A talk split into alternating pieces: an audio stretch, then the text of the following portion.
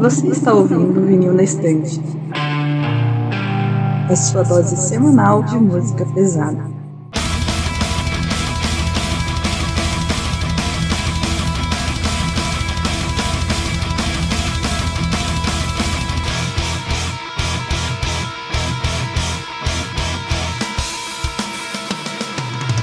Oi, eu sou a Gabi. Eu sou a Jade. Eu sou o Lucas. Eu sou o Peralta. Eu sou o Daniel. Eu sou o El. E eu sou o Sandro e voltamos com mais um episódio do VNE Podcast. Dessa vez para continuar finalmente, né, finalizar a nossa saga sobre o Catatonia, quase um ano depois da primeira parte. Estamos aqui para falar da parte 2 do Catatonia, comentando a discografia da banda, a parte do álbum The Great Code Distance. Estamos aqui com a casa cheia novamente, com dois convidados. Primeiramente, Daniel. E aí, como é que você tá? Seja bem-vindo. É uma honra estar aqui. Eu sou muito fã do Catatonia. Conheci a banda por volta de 2016 e desde então fiz esse trabalho, né, de poder acompanhar os álbuns antigos. E assim como você, eu também prefiro essa fase atual, com mais influências do prog metal. Enfim. É isso aí. Eu não convidei pessoas à toa para esse episódio, né? Eu tinha, eu tinha um plano. É, inclusive, eu coloquei a camisa do. Coloquei a camisa do The Great Cold Distance justamente para só partidários aqui. E novamente o nosso chegado, praticamente membro já do VNE, o El, e aí, mano? De boa? Fala aí, mano. Tranquilo. Cara, Mim é uma honra estar falando com a Tatônia, né? É uma banda que eu gosto bastante.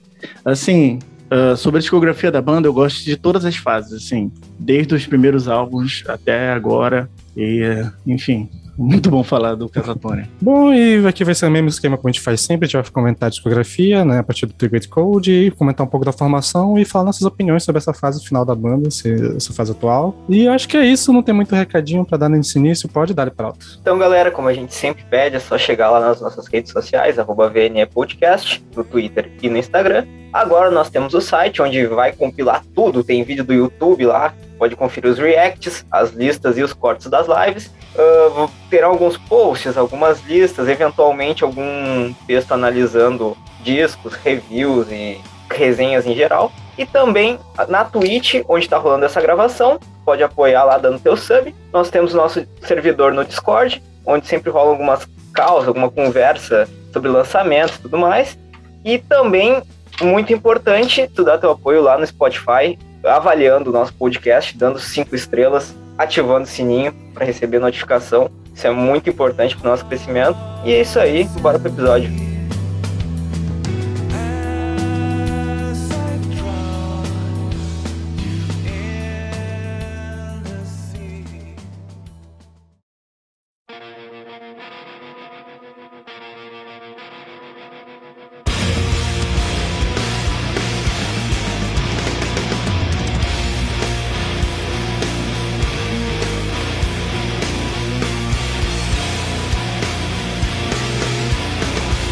Pessoal. Acho que a gente não vai enrolar muito hoje, então, para continuar diretamente, a gente parou do último episódio. O primeiro álbum que vamos ter aqui é, vai ser o The Great Cold Distance e mantendo a, ainda a formação clássica, né? Ou pelo menos a formação mais durou na banda. Nessa época, em 2006, quando o álbum foi lançado, a banda consistia do Jonas Hanks no vocal e o Anders Nostrom na guitarra, e com os irmãos Norman, né? O Frederick na, na guitarra, o Matias no baixo e o Daniel Lilevkovic, sei lá como é que pronuncia. Mas aquela formação que já vinha desde o Life Dilgondal salvo engano. E continuando a sua sequência de álbuns, temos o The Great Cold Distance. Bom, é, o The Great Cold Distance, na, na, minha opinião, é aquele álbum que tem hit do início ao fim. Na, é, estamos lidando certamente com um dos melhores álbuns dos anos 2000. E, e por falar em anos 2000, na minha opinião, é, o The Great Cold Distance é, representa muito bem essa característica sonora que estava presente muito nas bandas americanizadas porque o Catatonia está escancaradamente com uma pegada um pouco mais moderna, urbana, e eu, eu consigo perceber isso claramente como influência no álbum The Great Cold Distance. É, abre com duas pedradas maravilhosas, que é a Leaders e a Deliberation. Deliberation linda, cara. Lindíssima. Segue com a espetacular Soil Song, que possui uma, um andamento, uma cadência assim, com muita influência do prog, muito gostosa de ouvir e mostra definitivamente o som que o Catatonia estava querendo fazer a partir dali, né? É, o som que o Catatonia estava disposto a investir. É, tem a dobradinha também Consternation, Foul, que na minha opinião é uma das melhores do álbum, muito pesada, muito densa, tem aqueles momentos desesperadores E também é aqui que aparecem os primeiros breakdowns, né? Breakdowns munidos de bastante feeling, inclusive. Aí segue, segue com Rusted, que na minha opinião tem uma das melodias mais bonitas de todo o álbum. O riff de guitarra é muito repetitivo, talvez esse seja o ponto negativo dessa música. Porém, é, é bastante marcante também, né? Tem Increase, que tem uma vibe meio Link Park, na minha opinião. Não sei se vocês concordam. Talvez seja pela, pela influência do hip hop e de batidas é, de música eletrônica, né? Bases pré-gravadas de, de percussão. Tem July, que é uma música clássica, não pode faltar em shows. Talvez tenha o refrão mais pegajoso né, de todo o álbum, ao lado de My Twin também, que é o maior clássico, talvez. E com um breakdown surpreendente, né? De bastante respeito. Top breakdown do Metalster e breakdown de July aí. É um dos melhores, é surpreendentemente foda, foda, foda. Mas o álbum como um todo, ele é bastante consistente e, na minha opinião, o melhor de toda a carreira da banda. Cara, Epa, álbum- opiniões. É, opiniões, opiniões. Esse álbum eu tava com uma. Eu tava com uma. A primeira vez que eu vi ele foi lá no, na gravação do primeiro episódio. E, e eu pensei, jurava que acabava depois dele o episódio, sabe? Eu falei, pô, eu vou terminar, vou ouvir esse, áudio, esse álbum aqui agora porque ele é o último do episódio. E eu me confundi todo nas porras da, da pauta e, ele é só pra hoje, tá ligado? Depois de um ano. Mas foi muito bom ouvir esse álbum lá, porque desde então, cara, esse álbum não saiu da- do meu ouvido, assim, cara. Tô um ano ouvindo esse álbum, eu ouvindo o Catatone, no caso, a discografia inteira. Mas, cara, é isso, cara. Esse álbum, ele é. Eu não diria. é, Pra mim, ele não é perfeito, porque eu já contei no primeiro episódio.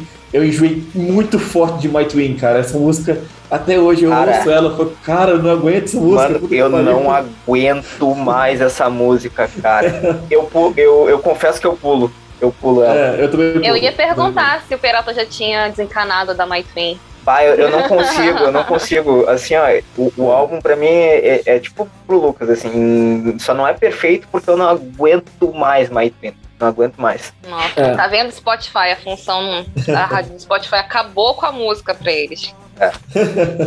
Que Mas assim. É, esse álbum é, é basicamente perfeito mesmo, assim, ele é tudo que o Catatonia podia fazer na época de perfeito. Ah, eu, eu mantenho a minha parada, né, que, que eu já tinha dito no primeiro episódio também, Catatonia não sabe lançar um álbum que a primeira música é ruim. Tipo assim, todas as primeiras músicas de todos os álbuns são incríveis, e a Leaders, cara, puta que pariu, essa música é incrível, é maravilhosa. E é isso, cara, é, eu também peguei um pouquinho de preguiça da In The White, um pouco, porque eu já vi bastante ela. Nossa, tá muito errado Mas- aqui, mas. Nossa, eu peguei um pouquinho Cara, de preguiça pior, dela. eu também. Pior que eu também. Ai, gente. Essa, essa eu não consigo enjoar, meu.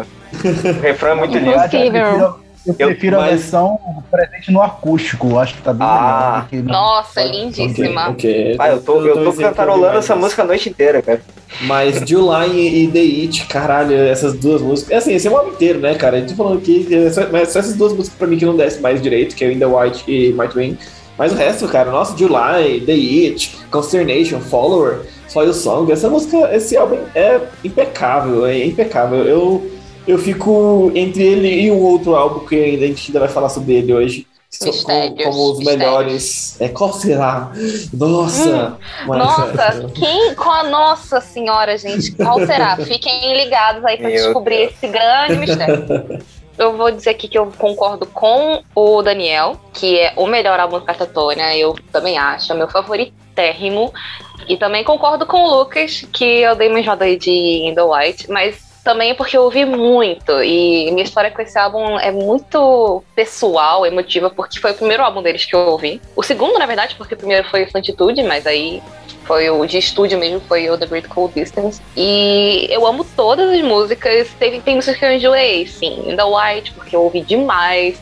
July, porque eu ouvi demais. My Twin, Soil Song. Mas, eu tô, vou dizer que eu não gosto de ouvir essas músicas hoje em dia? Não. Eu só ouço outras, mas eu ainda amo demais essas. E tem um motivo pra eu ter enjoado delas, é porque elas são muito boas e eu estourei o replay. Então, assim, é foda. Esse álbum é incrível. E o que eu acho muito interessante no The Great Cold, Cold Distance, eu não sei pra vocês, isso é uma perspectiva muito pessoal, mas eu acho ele um álbum singular na discografia do Catatonia. Não tem absolutamente nenhuma outra música na discografia, tanto pré quanto pós, que se assemelhe a alguma coisa. Porque eles vieram de uma fase em que era tudo bastante linear, né? Era aquele Doom tal. Teve uma progressão, teve mais suas diferenciações, mas se você for ver assim, o Viva Emptiness, o Last Fair Deal, o Last Fair Deal Gone Down, são álbuns com uma sonoridade parecida e tal. E aí, depois do, do Great Cool Distance também tem essa pegada bem progzona das ideias. E aí, no Great Cool Distance é uma parada meio industrial, meio alternativa, urbana, como o Daniel falou, e eu acho isso muito, muito engraçado, assim. Eu, eu, eu gosto muito disso. Acho que até por isso que ele é meu favorito. Ele é muito singular. Pois é, essa, essa pegada urbana, assim. O, o Daniel definiu perfeitamente. É uma pegada urbana. Parece que, sei lá, imagina a pessoa ouvindo assim no metrô, indo para casa num dia chuvoso, assim, sabe? Tipo, bem, bem essa vibe, assim. Isso é muito ele, foda. E aí, e o Daniel realmente falou certíssimo, porque, tipo, ele é uma influência cabulosa norte-americana e é um álbum muito acessível, né, cara? Porra, fala sério, tipo, qualquer pessoa que gosta de um Iron Maiden ouve esse álbum tranquilamente. Exatamente. Qualquer pessoa que gosta de um Metallica ouve esse álbum tranquilamente. O povo cara, só não conhece. Alguém é um que gosta, sei lá, de Radiohead, mano. Vai pois ouvir e é. vai curtir, tá ligado? Nossa, Isso que eu ia total, falar até. Total, velho. É bem eclético, assim, se for parar pra pensar. Ex exatamente. um pessoal de vários nichos. E eu acho que aqui o Catatonia começa a ter refrões muito marcantes, sabe? É o álbum que tem os melhores refrões da banda. E eu acho que talvez por isso, para mim, foi o primeiro álbum pós Brave Murder Day que me pegou, assim, justamente por essa acessibilidade dele, por ele ser palatável, uh, por vezes direto, embora ele flerte ali bastante com algumas questões mais pro progressivas e tudo mais. E achei ele mais dinâmico, sabe?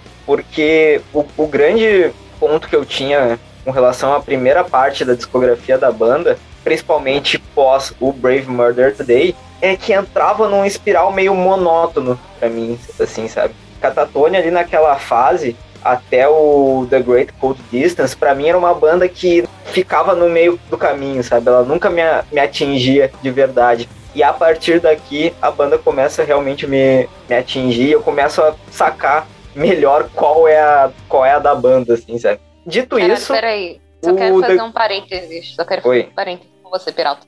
Você ter Oi. falado que foi o primeiro álbum que te pegou depois do Brave Murder Day me, deu, me deixou aqui em choque. Só isso. Vou continuar. Nossa, é, me deixou em choque também. também. É. Totalmente. Porque... Assim. É o quê? É porque assim, eu acho que muito do que tem nesse álbum não é tão novo no Catatonia, porque eu acho não. que eles já começaram a colocar esses elementos no Viva Emptiness, né? Então, tipo, sei lá, eu acho estranho tu ter gostado do Brave Mother Day e não ter gostado do Viva Emptiness, por exemplo. Mas. Eu, eu também estranho. Eu também discordo um pouquinho, porque eu acho que o Catatonia já tinha feito músicas com refrões muito marcantes antes. Oh, ele nunca fato. tinha feito um, um, um, álbum inteiro só com refrões marcantes. Né? Isso é realmente um, um puta de um feito. até o que eu. Isso, eu até o que eu ia fazer a minha fala é que eu acho que o Great Code ele é um pouco uma evolução do que veio do Vive Emptiness com uma produção mais maneira. Acho que é a principal sim, coisa, sim. porque, tipo, acho que ideia de música, assim, já tinha muita coisa lá. Só que aqui eles deram uma, uma proguizada em algumas coisas. Eu acho que tem muita coisa também do, da parte sinfônica que tem no, no fundo de algumas músicas, de dar uma, uma nova cara pra banda, até uma, uma parada um pouco mais dark, assim e tal. E principalmente a produção, que eu acho que aqui tem um up de produção entre esse e o Viva Emptiness que é absurdo, assim, tipo, realmente tu consegue ouvir cada instrumento claramente, a voz do Jonas tá muito melhor captada e tal. Tipo, o baixo do álbum é perfeito do começo ao final, então, tipo, acho que deu um esse up é, acabou trazendo essa diferença, mas acho que em estrutura ainda dele é bem parecido com o Viva Emptiness. Não, eu acredito que o Jens Bogren, o produtor sueco, ele ficou encarregado da produção desse álbum. Porque ele também foi bastante responsável pela, pela sonoridade do Catatonia nessa época. Foi ele? Foi ele que fez o produtor? Se eu não me engano, sim. Cara, Isso ele é explica é muita festa, coisa, né? porque ele é coisa, muito né? foda. E aí ele é arroz de festa, né? Ele faz é. umas paradas meio. Não que seja pasteurizada, mas é meio padrão até as coisas dele um pouco. Não, mas eu acho que ele... Mas ele é muito foda, ele é muito foda. Então ele tem essa pegada meio americanizada, deve ter um dedinho dele, você pá. Mas assim, falando do aspecto de produção e mixagem e tal, uh, justamente esse foi um dos motivos pelos quais esse álbum me pegou mais do que os anteriores, porque uh, eu tinha um pouquinho de dificuldade ali com relação ao vocal do Jonas, que muitas vezes soava um pouco, um pouco distorcido, assim, talvez pela captação não ser das melhores e tudo mais. E nesse álbum, o vocal dele chega para mim de forma mais limpa, mais pura, assim, sabe? assim como os demais instrumentos. Isso aliado com uh, uma estrutura mais acessível, assim, facilitou para eu digerir o disco, assim, sabe? Por isso que é o meu álbum favorito da banda também, mas como eu disse, por diversas razões, assim, até então o Catatonia era uma banda que não me não encaixava muito comigo, assim, sabe? É, todo mundo tem direito de estar errado por um tempo, né? Então... Cara, eu vou falar que quando eu comecei a ouvir Catatonia, eu não gostava da fase anterior também. E eu, eu fiquei muitos anos, anos, não foram meses, anos, presa no, no Great Cold Distance. Então eu, eu consigo entender o ponto do Peralta. É só questão de tempo. É só questão de tempo. Dito isso, talvez eu só não fosse amargurado o suficiente para ouvir Catatônia. Exatamente. Só, só te falta, só te falta tristeza e depressão. É porque tu era muito novo, Peralta. É, pois é. Cara, nada que, o, me... nada que a vida te ensinando a gostar de Catatônia. Cara, quando me indicaram uma música do Catatônia, foi My Dream, né? o clássico da banda. Me indicaram essa música. Eu, eu não gostei de início, porque eu achava chato né? Olha aí, cara. É, essa, essa, música simplesmente acaba com. Ai, Julie. Ela, ela, é a porta de entrada, a porta de saída da banda, tá ligado? Ela é a porta de entrada e a porta Caralho, de saída, mano. Calma! Caralho! Calma. Ela, é, ela é a porta de banco, aquelas que gira, sabe? Calma, gente, eu não é aquela, aquela, aquela, eu, eu acho que estão exagerando. Eu acho que até, mas eu acho que até pra corroborar com o Peralta, eu acho que eu até entendo ele ter esse rolê com essa música, porque eu acho que do álbum, ela é a música que mais soa do rolê antigo do Catatônia, até do coisas do é, Discord Joães e tal, tipo, ela tem essa estrutura de ter mais dedilhado e tal, mas, mas eu gosto pra caralho, eles são malucos de não gostar, mas... Aí, não, acho que é, deixa, tá deixa eu terminar de contar a história, entendeu? Assim, aí depois, aquela pessoa que me indicou tava namorando comigo. Aí eu terminei o namoro e fui parar pra ouvir de novo essa música e ela bateu com força. Aí eu comecei a ouvir o álbum. E o álbum é desceu. Eu precisava estar amargurado. É, e virou um vício. E mais um é a música mais ouvida lá no, no meu é, Last FM, porque eu tava na bad. Tinha acabado de sair de um relacionamento. De muito tempo, né? Inclusive. Então, assim, foi que bateu, cara. Eu acho que essa minha relação que eu tenho com esse álbum, ele é muito íntimo, porque ele passou por um. Ele fez parte da minha vida num período que eu tava, né, tentando superar um relacionamento.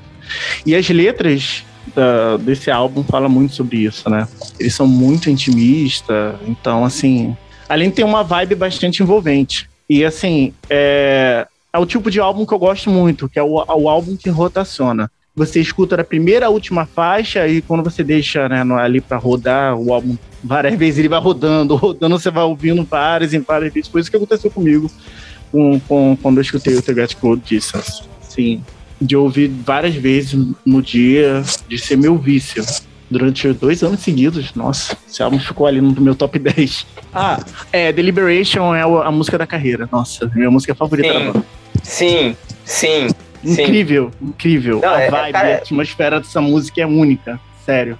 Cara, não tem, mano. Essa música eu ouço fazendo faxina, velho. Não tem como. Eu tenho um carinho muito grande por esse álbum, apesar de que não é meu favorito, mas foi através dele que eu conheci a banda. Já falei sobre isso na primeira parte, que uma amiga minha postou uma música desse álbum, eu fui ouvir e tal. Gostei bastante, porém acabei deixando meio de lado. E depois de um tempo, eu acho que, sei lá, levou um ano mais ou menos para eu voltar para esse álbum e ouvir. E esse álbum marcou muito uma fase da minha vida. Eu acho que é um álbum que, como o El falou, ele é muito intimista, né? As letras, assim, tem muito essa questão da, de, do outro lado da vida, né? Do lado mais amargurado, do lado mais realista. E eu acho que é um álbum que ele se encaixa em muitas fases da nossa vida. É, tem música para tudo que é gosto, tem as músicas mais pesadas, tem as baladinhas, tem músicas mais intensas. Eu gosto muito dele por conta disso, só que ele não é o meu álbum favorito, porque tem um álbum que é, me pega bem mais do que esse, que eu vou falar posteriormente. Mas eu adoro a Leaders, a Deliberation, eu acho essa sequência incrível. A My Twin dispensa comentários, porque concordo com tudo que vocês falaram aí sobre ela ser extremamente enjoativa e hoje em dia eu também passo ela. Mas a Rusted eu adoro, inclusive acho um pouco é, subestimada, eu acho ela um pouco esquecida.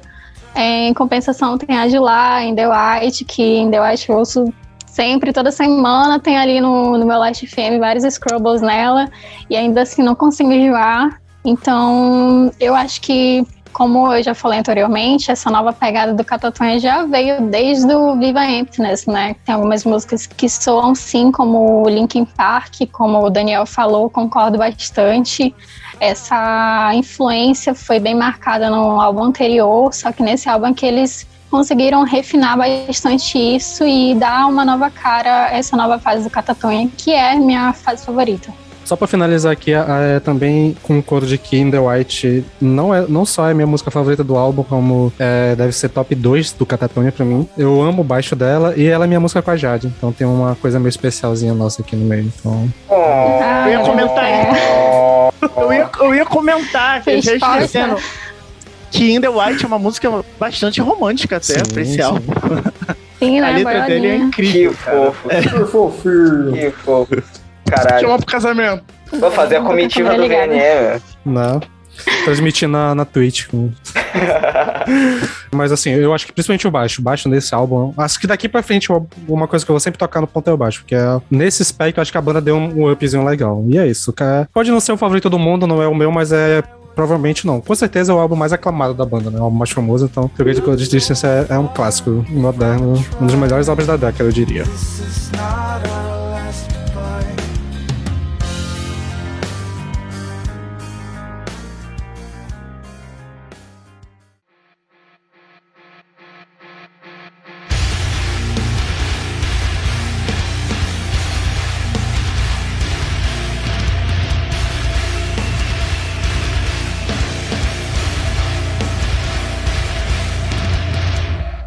Vamos continuando aqui para três anos no futuro, em 2009, o último álbum da formação clássica da banda, nós temos o Night is the New Day. Eu queria, eu queria que o Lucas e o, o, Peralta começassem a falar, porque eles são novos no rolê e normalmente os fãs mais antigos não curtem tanto esse álbum, então eu queria ver eles falando primeiro. É polêmico, né? E é engraçado porque eu tava vendo, eu fui dar uma olhada naquele álbum of the year, né? Tipo assim, o que o povo tá falando, fui, fui postar lá o que eu achava de cada álbum.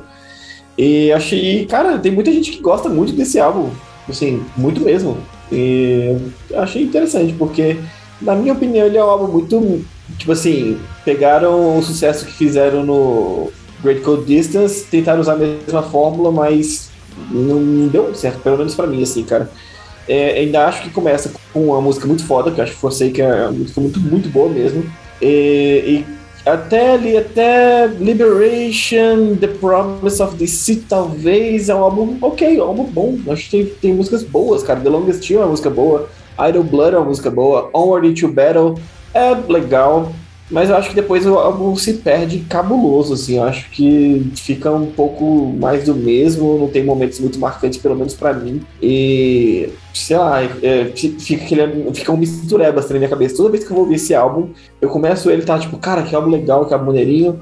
Aí chega na metade dele, eu já não sei mais que música que música, é tudo igual a mesma coisa. E já não aguenta mais, né? É, eu fico tipo, não sei, eu fico perdido assim. Então, para mim é isso, assim, o Night the New Day começa bem, começa muito bem, com promissor, mas depois ele cai muito, assim, ele vira um álbum bem mediano para mim. Cara, eu tô bem sincronizado com o Lucas, meu, porque a minha opinião é bem parecida.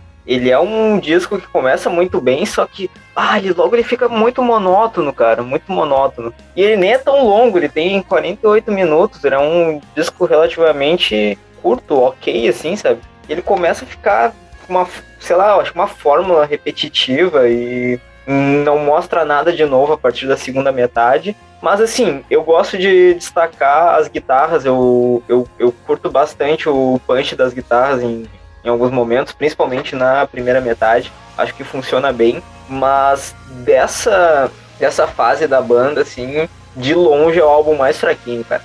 É, fãs antigos e fãs novos com a mesma opinião, porque, cara, é impressionante. Eu ouvi esse álbum algumas vezes ao longo da minha dos meus anos como fã de Catatônia, que já tem, sei lá, cinco anos que eu ouço Catatônia, seis, sete, sei lá. E eu não consigo digerir esse álbum por nada, sabe? Você me pergunta como é que soa Onward into Battle, como é que soa The Longest Year, eu não sei. E eu já ouvi essas músicas algumas vezes para tentar, né?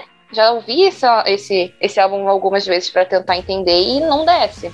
Tem três músicas que eu salvei só deles, que eu, que eu às vezes, só às vezes eu escuto, que é justamente Forsaker, que é como o Lucas falou, o Catatonia sempre abre o álbum com músicas fodas, isso é muito verdade. E eu salvei Nephilim e Inheritance, eu acho que são músicas boas, mas também não é nada super marcante, né? Não tem aquele. Nossa, é impressionante o contraste que você tem com Cold Distance, que é uma coletânea de, de hits, como o Daniel falou, que todas as músicas são hits. E aí Night is the New Day, que é completamente imensa, assim, não tem nada que realmente faça valer a pena nesse álbum. Não é uma audição ruim, não é uma coisa que você fica, ai, nossa, esse álbum tem que acabar logo. Mas você não termina a audição e você sente que você vai ouvir de novo, não pede pra um replay, sabe? Não tem nada marcante, sei lá sei lá, esse álbum, mano. Esse álbum é um, vazio, assim, no, na discografia do Catatonia pra mim. Bom, eu tenho sentimentos mistos com esse álbum. Eu gosto dele, mas ao mesmo tempo eu concordo com algumas, algumas coisas que a Gabi falou, principalmente sobre ele ser um álbum que tu termina de ouvir e tu não lembra mais as músicas. Só que tem algumas músicas que eu acho que, putz, são muito boas, como a Forsaker, The Longest Year, Idle Blood, que a gente vai falar um pouco mais no, quando a gente for comentar sobre o Santitude. Só que eu acho que ele não merece tanto hate. Eu gosto, eu acho que ele é um álbum bem é, legal para você colocar, hum, principalmente de fundo, quando você vai fazer alguma coisa. Só que ele realmente não é muito marcante. É, se a gente for comparar com, a, com o restante da discografia, ele acaba ficando para trás, sim. Só que eu não entendo porque a galera, pelo menos é, que eu conheço, assim, que sempre tá comentando sobre ele, coloca ele tão lá embaixo como se não tivesse nenhuma música boa, sendo que não, não é bem assim. Eu acho que nessa época não entendi muito bem o que o Catatonia estava querendo fazer. Não sei se eles estavam querendo ir para um. fazendo uma coisa nova, inovando, sei lá, porque é um contraste muito grande com o The Great Code Distance. E é um contraste muito grande também com o próximo álbum. Então, eu acho que eles queriam fazer uma coisa mais prog, mais é, acústico e acabou ficando uma coisa meio pau mole, ao mesmo tempo que tem umas músicas que são muito boas, que são bem agressivas, que são bem rápidas. Então, eu não sei direito qual é a minha opinião, porque as músicas que eu gosto, eu gosto bastante, mas em compensação tem umas músicas que, como a Gabi falou, se tu me perguntar, eu sinceramente não lembro como é que é. Acho que é muito questão de, de expectativa, né? Tipo assim, depois que saiu o Great Cold Distance, sai, sai um álbum que é só mediano, é, acaba tendo mais hate mesmo, né? Sim, eu, eu, acho que é tipo o rolê do Night at Opera do Blood Guardian, né? Que não é um álbum ruim, é. mas ele veio depois da, do auge da banda e meio que acaba pegando um pouco. Pois é, exatamente. E, e... tipo assim, e eu, o que eu acho que a banda queria fazer era realmente emular o sucesso que teve o, o Great Cold Distance. E eu esqueci de comentar isso também. Eu acho esse último álbum que tem letras adolescentes na banda. É o último álbum que tem letras completamente, tipo assim, meu Deus do céu, cara. Sabe? Vocês têm quase 30 anos. É, para de falar coisas meio de, de adolescente bobo, sabe? Depois, o que é interessante, que... né? Porque as letras do The Great Cold Distance eu acho ótimas. Com exceção de algumas, tipo My Twin, que eu acho esquisitona. É, My Twin ainda é bem adolescente. E, uh, querendo ou não, tá ligado? Uh, e, mas eu ainda acho que o Great Code Distance ainda é um adolescente não cringe, tá ligado? É de boa. Descolado. É, Descolado. eu acho. É uma, é uma letra Urbano. adolescente, mas ok. Urbano, Urbano. tranquilo, de boa. mas o The Night is New Day é pra mim é o último álbum que tem letras bem adolescentes, assim, que pelo menos algumas partes, não todas, claro. Mas pelo menos algumas partes tem umas falas assim, eu fico tipo. Hum. Hum. Às vezes tem a impressão de que é porque meio que a banda já estava estabilizada, né? Então parece que eles, ah, vamos lançar assim, que a galera pode curtir. Ou não sei se foi para pegar público, públicos novos, não sei. É, eu acho eu que tenho sentimentos bastante mistos com esse álbum, real. eu acho que não é à toa que foi o último álbum da formação clássica e a banda mudou de formação depois dele, né? Tipo, acho que o clima da banda já não devia estar muito legal Parece nessa época um álbum, de produção. Parece um álbum confortável demais, sabe? Sem inspiração. Parece um álbum de, de side. Sim, nossa. Nada, não é nem, e não é nem tipo hate, uhum. mas eu acho que é pior do que hate. Eu acho que o problema desse álbum é que ele é esquecível. Ele é a, a definição é, de definitivamente um álbum, assim. Exato. Eu acho que é um excesso de singularidade. Eu acho que as músicas deveriam ter mais características próprias. É. Fica muito repetitivo. A audição fica cansativa. Mas o álbum como um todo não é um álbum ruim. Porque a produção continua impecável. E eu acho que eles tentaram emular a mesma vibe do The Great Cold Distance. Eu acho que eles não conseguiram, mas o objetivo eu acho que era esse. Tanto pelas influências do, do prog, do, é, das baterias eletrônicas, das cadências que foram empregadas. E eu, eu gostaria de ressaltar as três músicas que eu mais gosto desse álbum, que é a, a primeira, Forsaken, que abre com um breakdown sensacional. Possui um feeling nesse breakdown que, na minha opinião, ele deveria ter uma levada que alguns segundos a mais, na verdade. O refrão também é bastante engrandecedor. É, the Blood, que é uma música sensacional também, porém repetitiva. Começa com uma melodia agradável de violão, de cordas. Ao longo da canção, você percebe que é uma canção mais radiofônica, né, mais acessível talvez justamente pela utilização dessas bases de violão. Mas ainda assim, na minha opinião, é uma balada de respeito. E a melhor música do álbum, na minha opinião, é On Into Battle. Tem uma cadência absurdamente linda, muita influência de prog, um show da bateria e, na minha opinião, é o destaque do álbum. Bom, eu vou só aqui fazer coro com as músicas favoritas. Acho que assim, não tem muito o que falar, acho que concordo que todo mundo comentou aqui, eu acho que eu tô mais pro lado assim dessa coisa de não é meu favorito, não acho ruim, mas ele tá bem ali naquele é, aquele limbo ali de álbuns assim que eu ouço de vez em quando. Mas eu posso dizer que, por exemplo, eu tenho uma relação dele que eu acho que eu ouço ele mais do que eu ouço, sei lá, o Discord Ones, por exemplo, o Last Fair de Gondal. Eu acho que ele acaba entrando na minha playlist com mais frequência, porque tem algumas músicas deles que eu amo pra caralho, como é o exemplo da Idle Blood, que é, tipo, provavelmente é top 5 de favoritas da banda pra mim. Tipo, realmente eu amo essa música. Tanto o rolê dessa, dessa base de violão que o Daniel comentou, mas principalmente o baixo dela é muito bonito, cara. É, um, é muito bem encaixado, ele não é repetitivo, ele dá uma experiência muito doida. E a letra dela, e principalmente no finalzinho, quando tem uma parte que entra só um, um, um violão um pouco mais lento e fica praticamente só o Jonas cantando com o violão, cara, é muito bonita essa música. Eu, eu realmente adoro. Ela, essa música faz o álbum subir um pouco no meu conceito, assim, mas ainda assim ele não tá entre os melhores da banda. Mas é um, é um álbum que eu, assim, toda vez que eu ouço, eu acabo ganho, ganhando uma simpatia a mais por ele, mas é aquele, assim, né? Se a gente, boa parte da nossa fala é tentando falar que ele não é tão ruim, é porque ele não é muito bom. Então, é isso. Cara, eu queria falar uma coisa. Essa é aquela lista de álbuns de capas fodas, mas músicas ruins, sabe? Nossa, esse álbum é. Ele tenta ser um Theoretical Distance, mas, assim, para mim, na minha visão, ele faz de uma forma muito genérica. Tem muita música ali que passável. Não agrega nada na discografia da banda. Mas eu, eu, eu elogio muito a forma da estrutura dos álbuns do Catatonia, que ele sempre abre muito bem, e encerra muito bem. Então, sempre a primeira e a última música são sempre muito boas, ou tem uma vibe de encerramento muito boa, uma vibe de abertura muito boa, né? E assim, eu vou destacar aqui uma faixa que eu gosto, que ninguém comentou, que é Nephilim. É, eu gosto bastante, porque ela tem alguns momentos que me lembra um metal. Assim, porque ela é meio arrastada, tem uma batida, assim, mais melancólica. Enfim, é uma faixa muito boa. Que eu sempre não, né, eu vou ouvir a discografia do Catatônia, procura essa faixa pra ouvir.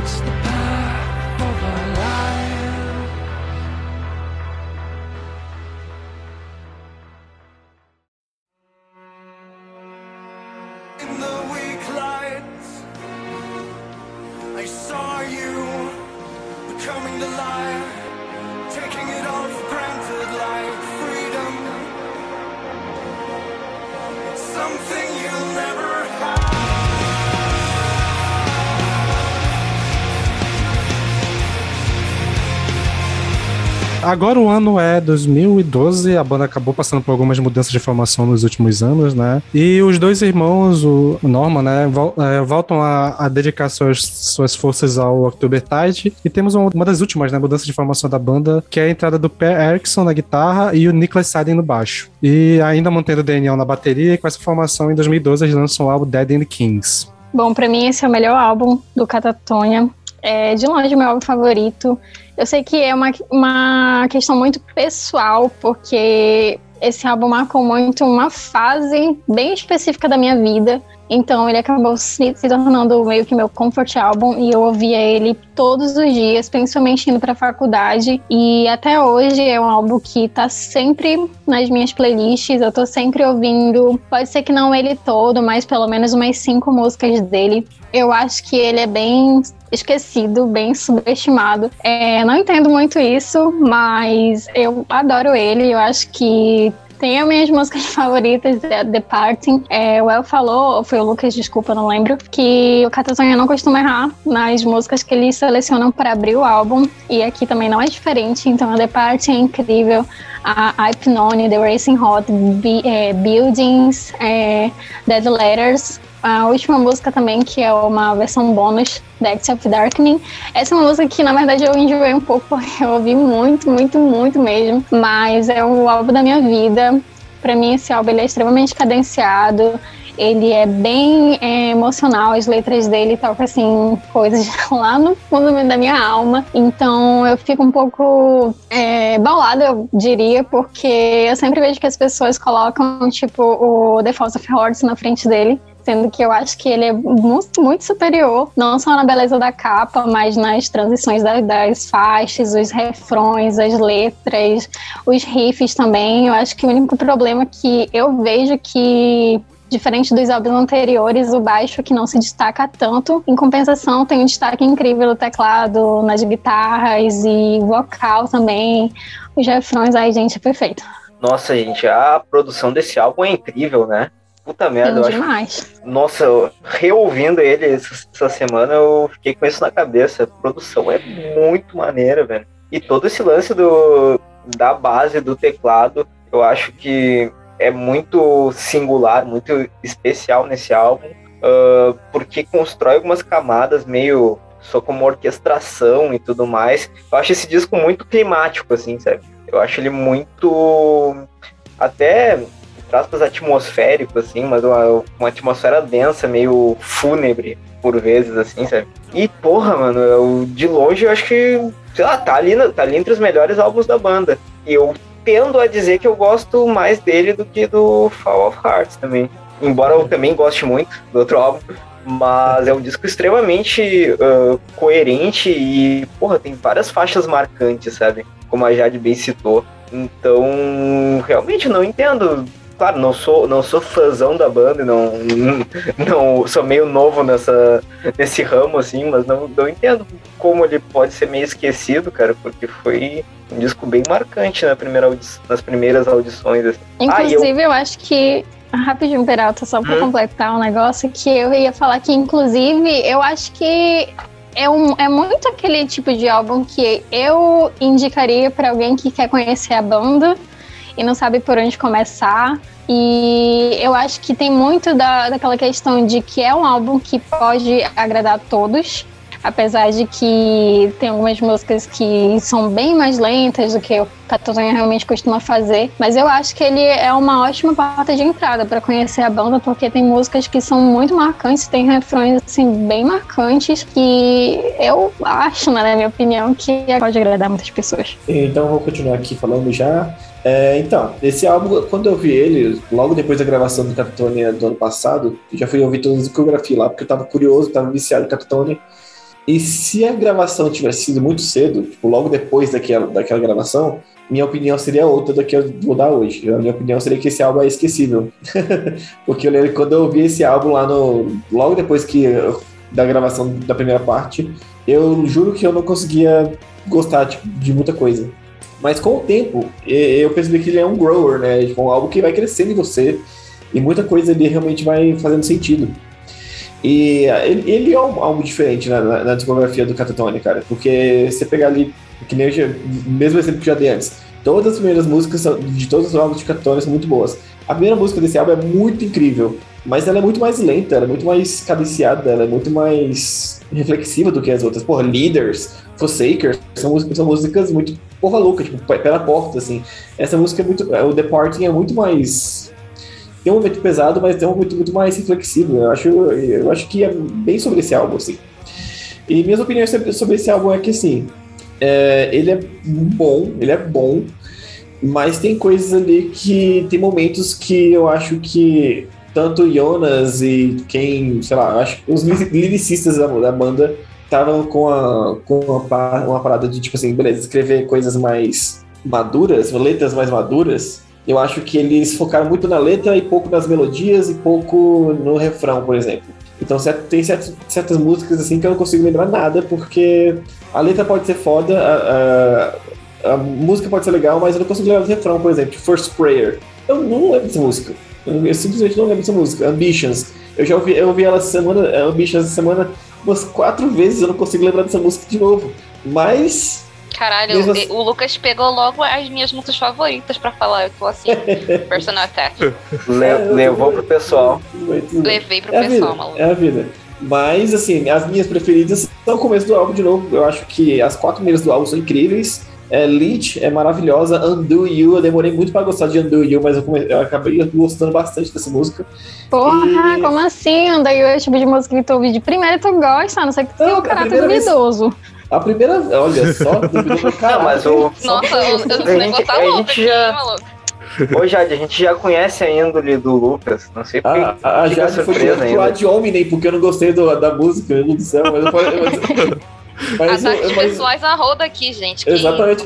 Mas, mas, mas eu falei que eu não gostei de começo, agora eu gosto, tá tudo bem. é, eu- no passado eu tinha um índole errado, agora tá tudo bem, tá? É, e ali tem É a prova de que existe ressocialização, né, mano? É que o Lucas não tinha sofrido o suficiente, gente. Tá tudo bem. É, hoje em dia já, sofri- já sofri o suficiente, já tô de boa de sofrimento. É, mas. mas. Tá bom, né, universo? Eu já, eu, já, eu já aprendi a gostar de Catatonia, tá bom já de sofrimento, né? Exatamente. É foda, né? Porque entrei nisso aí depois é Capitônia, só o The Sun, sei lá, Dracônia, então é, é complicado. Só pra terminar, tem ali, tem também que é uma puta música foda pra caralho. Mas acho que tem momentos ali do álbum que a letra não encaixa perfeitamente, ou tem coisa muito marcante, algumas músicas, tipo Building, sei lá, algumas, algumas letras ali, alguns momentos do álbum que, no, que, a, que a letra não encaixa muito bem, apesar que a letra é muito boa, mas eu acho que nesse negócio deles deixarem letras mais maduras e uma coisa mais adulta, não conseguiram encaixar a melodia muito bem. Eu acho que esse é o problema que eu tenho com esse álbum, assim.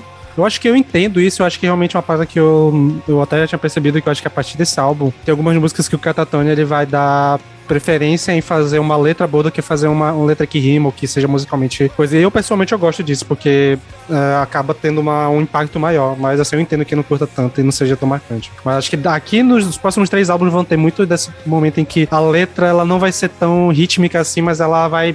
Eles querem falar que eles vão deixar do jeito que tá. Sim, exatamente, eu concordo com isso, mas é porque eu acho que nos próximos dois álbuns eles ace- acertaram muito bem nisso. Nesse álbum foi o primeiro álbum que eles estavam fazendo isso, tipo, dando mais foco na letra, e eu acho que não, não encaixou perfeitamente. Os próximos dois álbuns eu acho que encaixou muito bem. Jonas Henkin, o Renato Russo da Suécia. Pô, mano, eu, eu, ainda tô pensando muito no que a Jade falou, a primeira a falar desse álbum, ainda tô pensando muito no que ela falou sobre ser um álbum é, underrated, né? E, e ser meio esquecido pelos fãs. Acho engraçado, acho curioso isso, porque eu.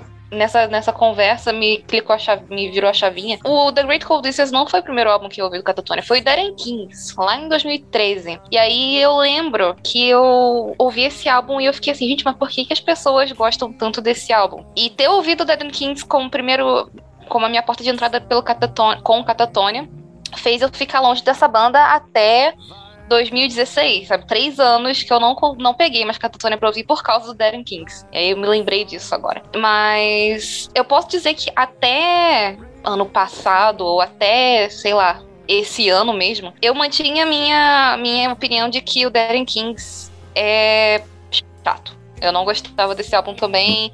Eu achava que, assim, tinha pouquíssimas músicas que eu gostava, e acho que eu gostava, eu preferia a versão do, do acústico, como Ambitions, como Lesian, e aí eu acabei ouvindo esse álbum de novo. Acho que foi no final do ano passado que a gente ia gravar e acabamos, a gente acabou não gravando. Aí eu ouvi esse álbum de novo e falei, ok, na verdade esse álbum é bom sim, mas eu, eu gosto desse álbum, eu acho que ele é um dos melhores dessa fase. O que não é lá tanta grande coisa, porque essa fase não é minha favorita. A única, o único álbum que eu realmente amo do começo ao fim dessa fase nova é o The Great Cold Distance. Mas eu acho que eu colocaria The Kings em segundo lugar, porque tem músicas realmente muito boas. A própria Ambitions, como eu falei. A primeira música, The Parting.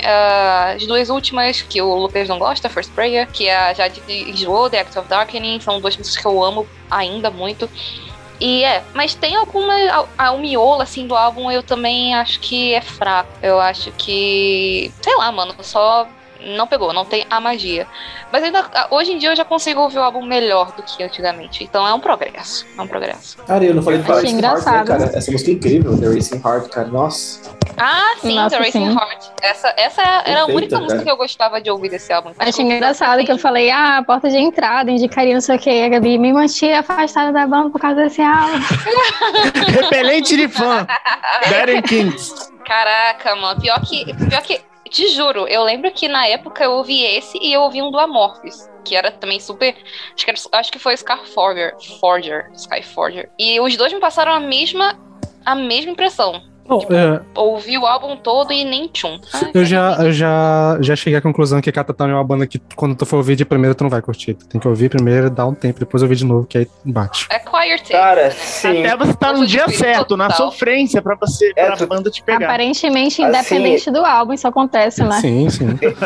Dependendo, assim, depois de uma tragédia, sei lá, assistir Marley e eu, de repente, assim. Não, isso aconteceu comigo também. Entrar Tipo, o na primeiro álbum que eu ouvi foi o, o Tonight Decisions, e eu fiquei, lá, uns 5 anos sem ouvir a banda até começar a gostar. Então Nossa. acho que é. Nossa, mano. Sabe o que eu Nossa! que acontece? Eu acho que o Catatonia não é uma banda de impacto, não é aquela banda que você ouve e tu sente caralho, sabe? Tipo, não é uma banda banda pra react, por react. exemplo. É, é, não, não é uma banda que impressiona. Não é uma banda que impressiona, Você sabe? tem que sentir o bagulho, né? Tem que deixar o negócio amadurecer lá na sua cabeça. É, e isso Exatamente. acontece muito em, em qualquer gênero, né? Por exemplo, se tu for mostrar pra, uma, pra um fã de Doom, pode ser que ele não, não, não goste muito, assim. E também se for pra mostrar, mostrar pra um fã de prog, também vai ter a mesma sensação. Então é, é meio estranho. Porque realmente não é uma banda que causa um certo impacto e, sei lá, eu acho isso É, estranho. O, o que eu vejo no Catatônia é que ou você não gosta mesmo, ou você gosta muito. Tem muito esse extremo, né? Normalmente quem gosta muito procura discografia, ouve tudo da banda, vai procurar, sabe? Eu noto isso. Ah, assim, falando sobre esse álbum, uma coisa que ninguém comentou foi aquele fet, né? Com a Siri, da Tegeren. Essa faixa. Isso, muito boa. Eu, eu gosto.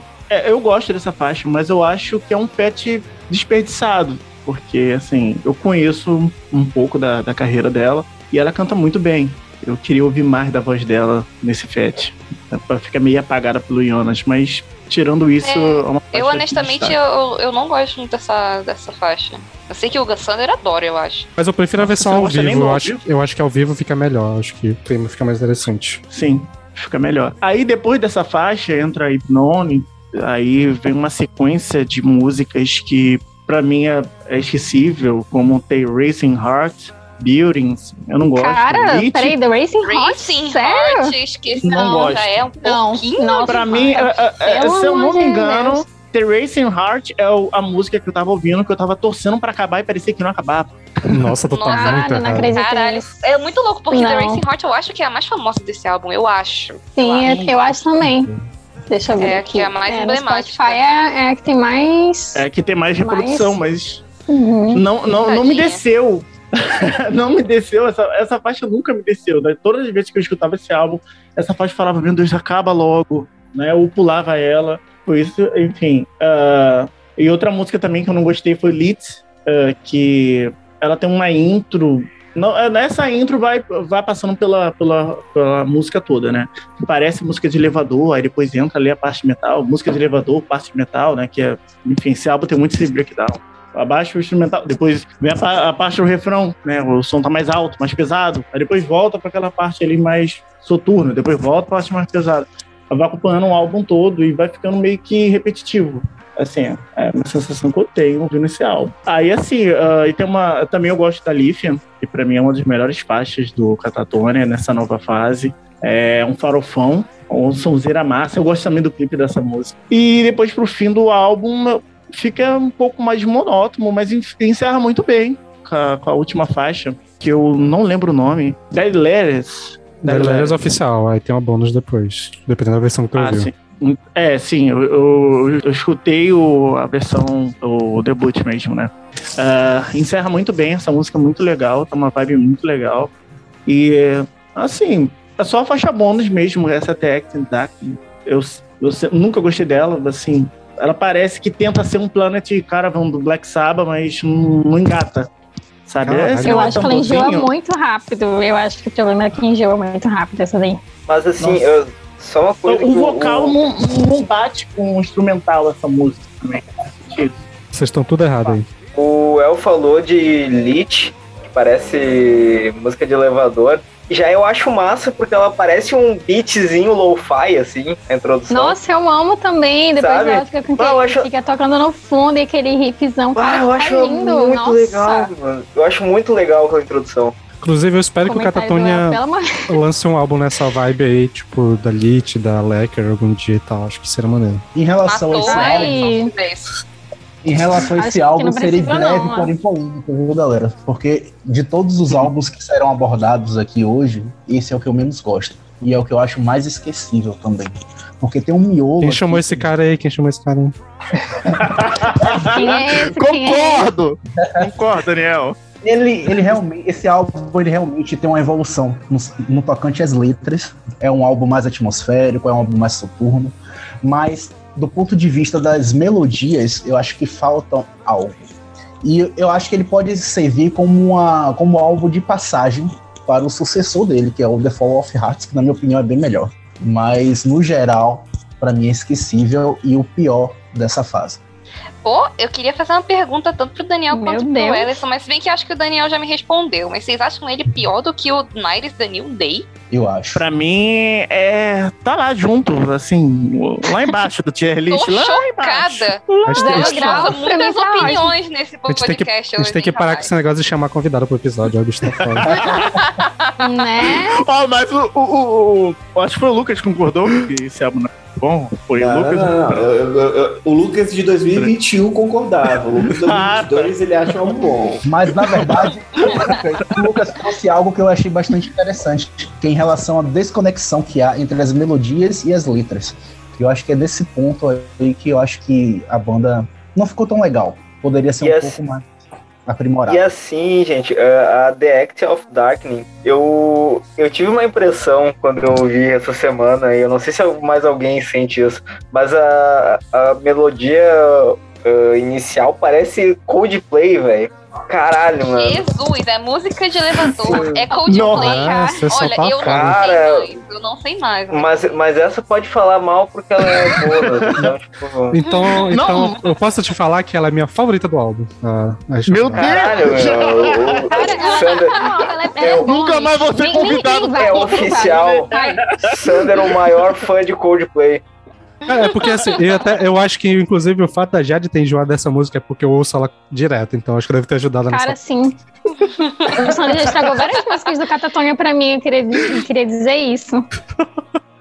Então, aqui só pra dar meu- meus centavos sobre o álbum, ou meus milhões, né? Ah, esse é o meu segundo álbum favorito do Catatonia. Eu amo ele inteiro. Acho que não tem uma música dele que eu não goste. Eu acho que conforme eu ouço ele, ele vai se cristalizando como o meu segundo favorito, assim. Eu acho que ele só não bate o meu favorito porque o primeiro.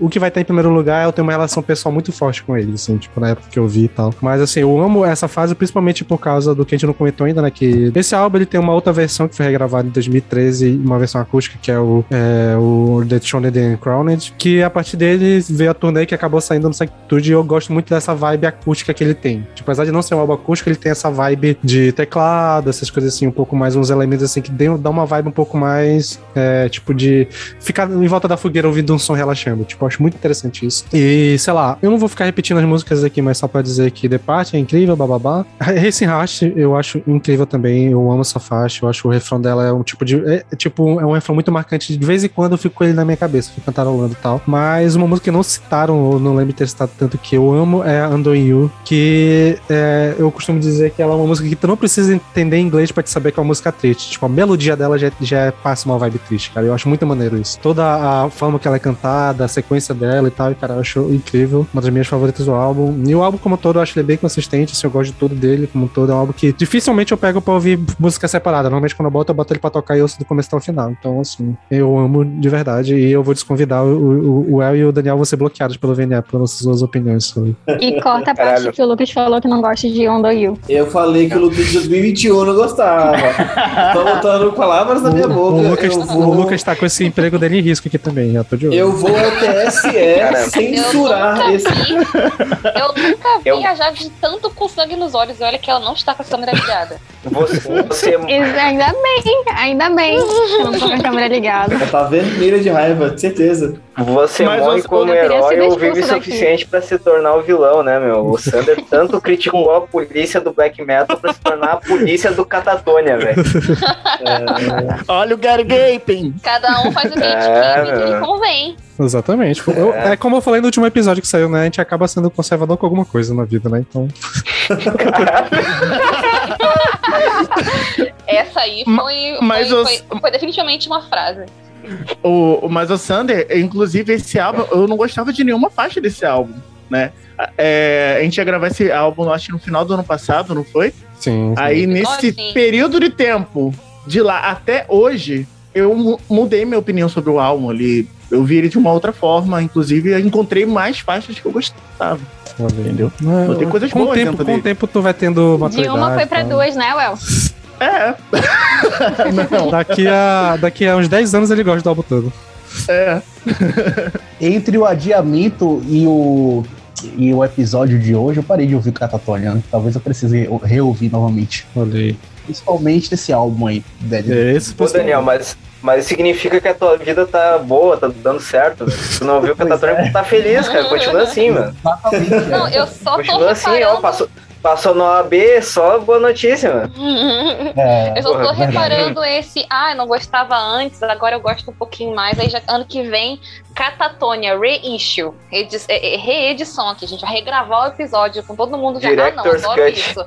Não gostava É, inclusive- disso antes, eu gosto agora. Inclusive, sou a favor de, né, de uma reedição ali dos, do- com os primeiros álbuns, né? Que vocês falaram umas catástrofes dos meus Ah, álbuns sim. favoritos. Nossa, nossa, eu- isso aí eu, Calma. eu, eu, eu, eu apoio, viu? Que o, tanto que Calma. a Kat e o Peralta acabaram com os álbuns no. Ok, enfim. Caraca! Eu Falaram- não me arrependo, meu. Eu faria de Não. novo. Isso foi pouco.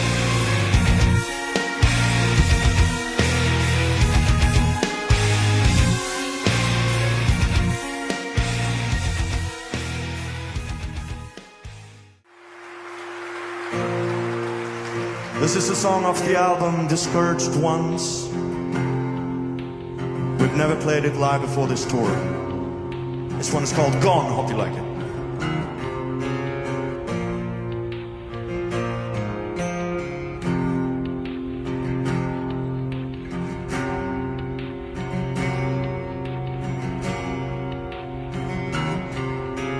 Como eu comentei no, durante o último álbum, né, Dead End Kings, teve a versão acústica do álbum, o The Throne and Crowned, e na turnê que veio essa, desse álbum acústico, gerou um DVD acústico que é o Sanctitude, que é o próximo que a gente vai falar, que aqui nessa época já tinha saído boa parte da banda, só tava o Jonas, o Enders e o Nicholas, né, no baixo, porém eles aca- acabaram contendo os três músicos de estúdio, tipo, pra ir pro show e tal, então tem um maluco percussão, violão e tal, tem uma equipe completa no show. A banda oficial era os três e é isso, vamos falar do Sanctitude. Muito bom. Cara. Do, é, Doom de batuque, é incrível. É, um- uma batucadinha assim com Doom, eu nunca imaginei que ia gostar, né? Então tem. Seria o Olodum? É, o Olodum do. Caralho, Olodum. Tá, Sepultura! Peralta. Caralho. Sepultura! Cara, isso é um puta nome de uma banda, hein? Olodum. caralho, Olodum. Olodum. Caralho, Geraldo. Porra. Caralho. Ai, Parabéns, Esperado, parabéns. Foi Parabéns. desprevi... Tava desprevenido, né? Não, eu, tomei um tapa na cara que eu tô, tô, tô zonzo. Mas, é, mas, cara, esse Take Studio eu demorei muito pra ouvir ele, porque eu tava preso primeiro nos álbuns e tal, e eu fui ouvir ele faz tipo um mês atrás. E muito gostosinho de ouvir, né, cara? Aquela paradinha, assim, tipo, só as músicas que a gente já ama. Eu acho que eles escolheram realmente uma, uma- um setlist muito, muito, muito bom. Ahn, e, e, assim, ficou, ficou tudo bem gostosinho de ouvir. Ah, a Darkness Coming ficou mais triste ainda, de já é uma música triste, ficou mais triste ainda, é incrível essa música acústico. Ah, One Year From Now, é uma música que eu já ouvi tanto que eu dei uma enjoada, mas ele no, no acústico ficou legal também. E, cara, a maior surpresa pra mim, e a surpresa boa mesmo, assim, que eu gostei muito, foi Day, porque eu acho Day no Brave Murder Day um- uma puta música legal também, assim, diferente, assim, e tal.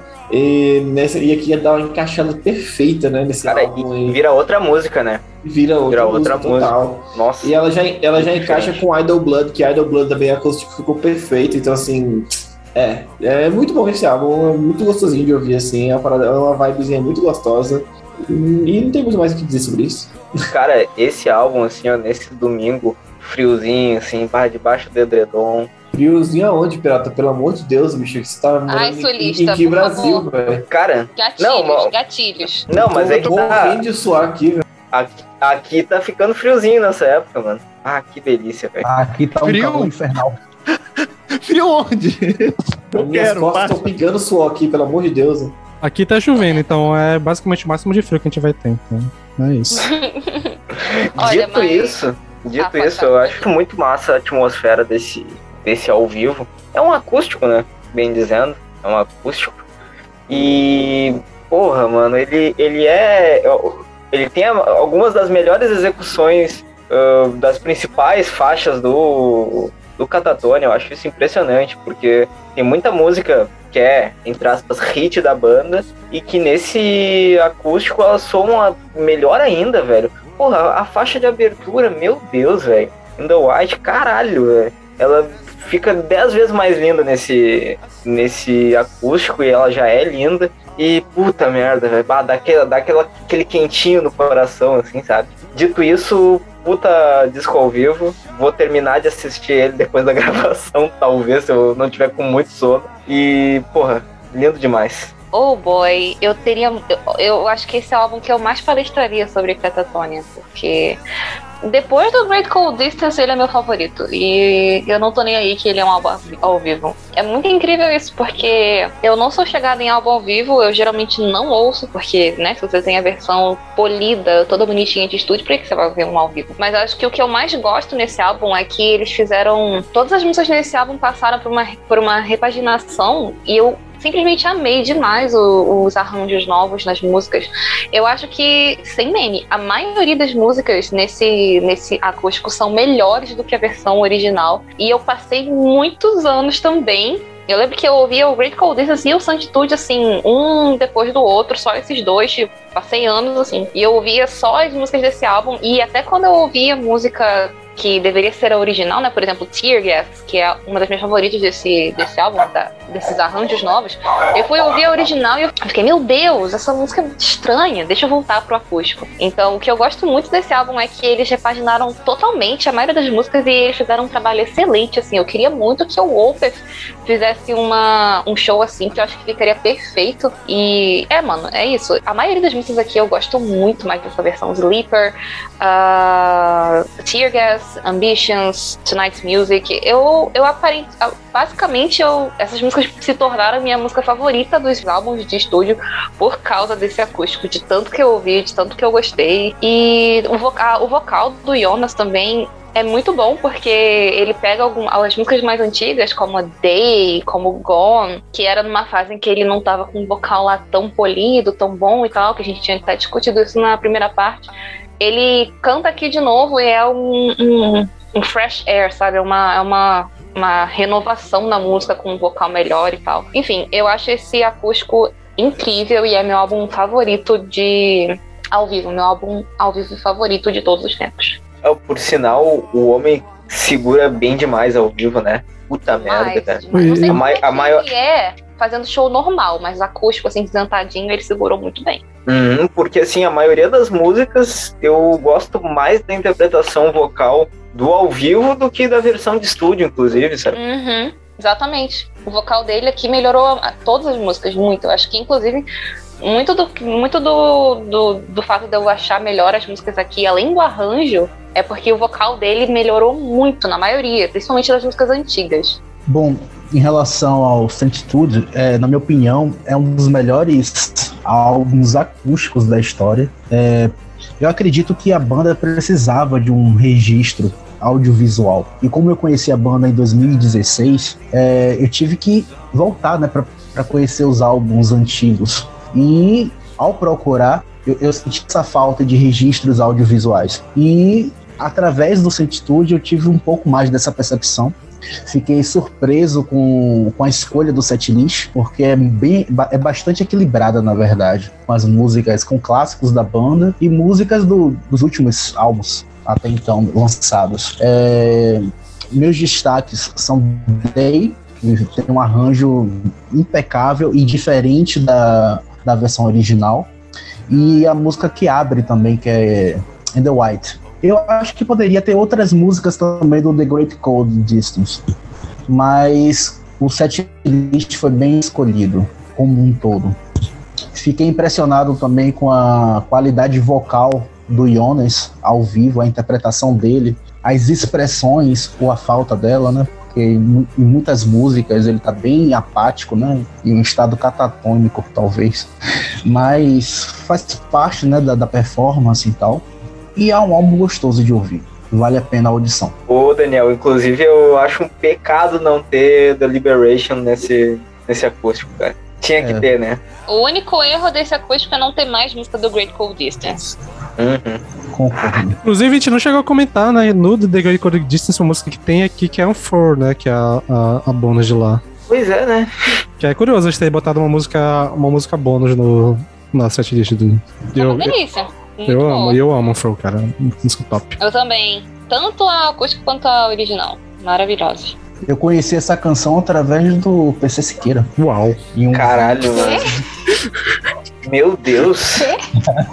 Caraca. Sério, mano. Explica isso aí, Daniel. Como assim? Eu não lembro agora o contexto, mas ele indicou. Na época ele gostava de Linkin Park e tal. Uau. Aí sugeri. Bom, eu conheci Catatonia com a indicação do pessoal da UDR, né, então... Pra... Que aí, Jade? Na realidade, eu não tenho muito o que comentar, porque eu acho que as coisas que eu queria falar, a Gabi já falou. Então, só queria dizer que perfeito. Eu acho o setlist maravilhoso. Não acho que falta nada, nem que, enfim, que tá sobrando nada. Acho perfeito. A única música que eu não curto muito é Day, porque eu já falei que eu odeio essa música, mas as outras acho maravilhosa. A The Racing Hot na conversão aqui Putz, boa pra caramba. A In The Right, achei incrível que eles colocaram essa perfeição de música pra abrir. É, a The One You're Looking For Is Not Here, eu acho bem mais legal né, nessa versão do que na versão do uh, Dead and Kings. A Evidence também, eu acho essa sequência das últimas músicas, One Tá Evidence, The One You're Looking For Is Not Here, maravilhosa. Mas na verdade eu acho que a sequência no geral de músicas que foram escolhidas é incrível.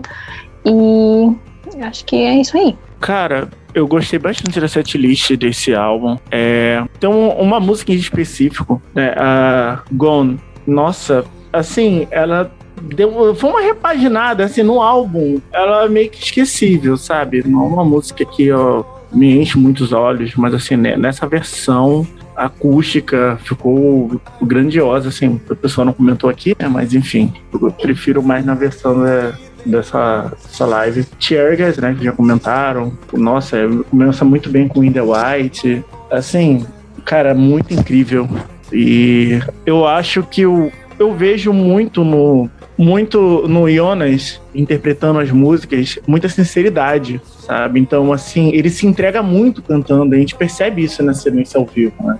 Então, é bastante é, interessante a forma que ele se entrega, né, no show, né? Quem assistiu o DVD é, vai entender o que eu tô falando. Nossa, cara, muito incrível. Eu, eu indicaria para quem também quiser conhecer a banda, Pode começar com Solitude, vai no, no- numa live.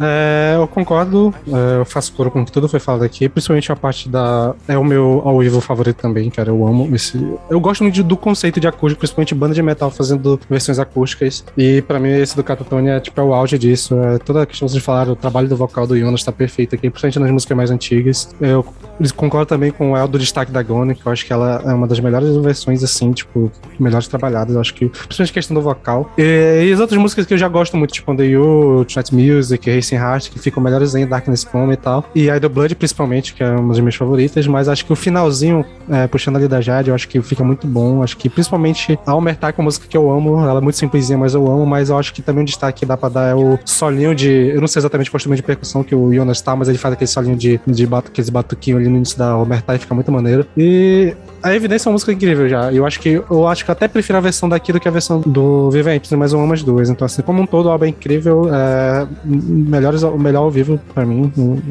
de longe. É bom a gente ter colocado isso aqui, que eu lembro que eu até fiquei meio bolado quando a gente gravou aquele episódio sobre acústicos, que a gente não chegou a comentar tanto, porque acho que pouca gente que tava gravando lá tinha ouvido, né? Então, é, é estamos fazendo aqui uma justiça a esse álbum maravilhoso. E, cara, essa atitude é incrível. Ele foi o segundo álbum da banda que eu vi. Eu comecei ouvindo o, pelo o Fall of Hearts e eu já caí nele logo depois. Então, eu tenho também esse apego emocional. Então, boa parte das músicas que eu fui atrás, antigas, eu ouvi aqui primeiro, pra poder ir atrás. Então, é, é, essa relação que eu tenho com esse álbum é simplesmente incrível. É um álbum nota 10. Eu conheci esse álbum através do Fat com a Siri, porque eu, né, procurando no YouTube pelo Catatônio, me esbarrei com o Fat. Eu achei incrível. Sim, é, realmente, eu acho que a versão aqui fica bem melhor que a versão do, do, do coisa. Ah, e uma coisa que eu acho muito legal, que o El falou sobre a questão da, do, do Jonas como vocalista e frontman, tá? eu acho muito fofinho ele falando, conversando com o público depois das músicas. Eles acabaram deixando isso no álbum, né? Então tem essa parte de conversando com o legal, acho muito fofinho ele conversando com todo o time, né? Eu acho, acho maneiro isso.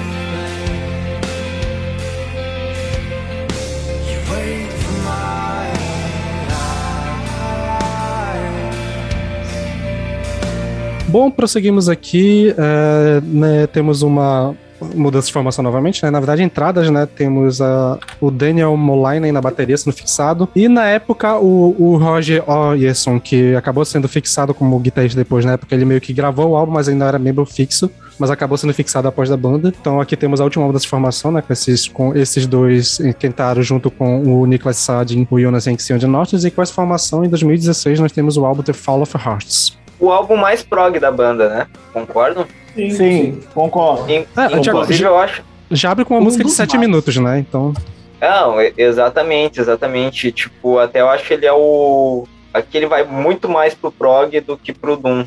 E eu achei bem interessante porque na sequência, quando tu vai ouvir cronologicamente, quando chega no Fall of Hearts, uh, toda a atmosfera mais prog, assim, ela te, te pega de surpresa e ela dá uma bela refrescada, assim, no, no clima da banda. Então, de modo geral, acho que, um, pra não me alongar muito, acho que é um álbum bem consistente, assim. Na minha opinião, não tem tantas grandes faixas, assim, não tem faixas que, que me marcaram tanto, mas eu acho ele bem consistente, ele tem um, um nível bem, bem alto.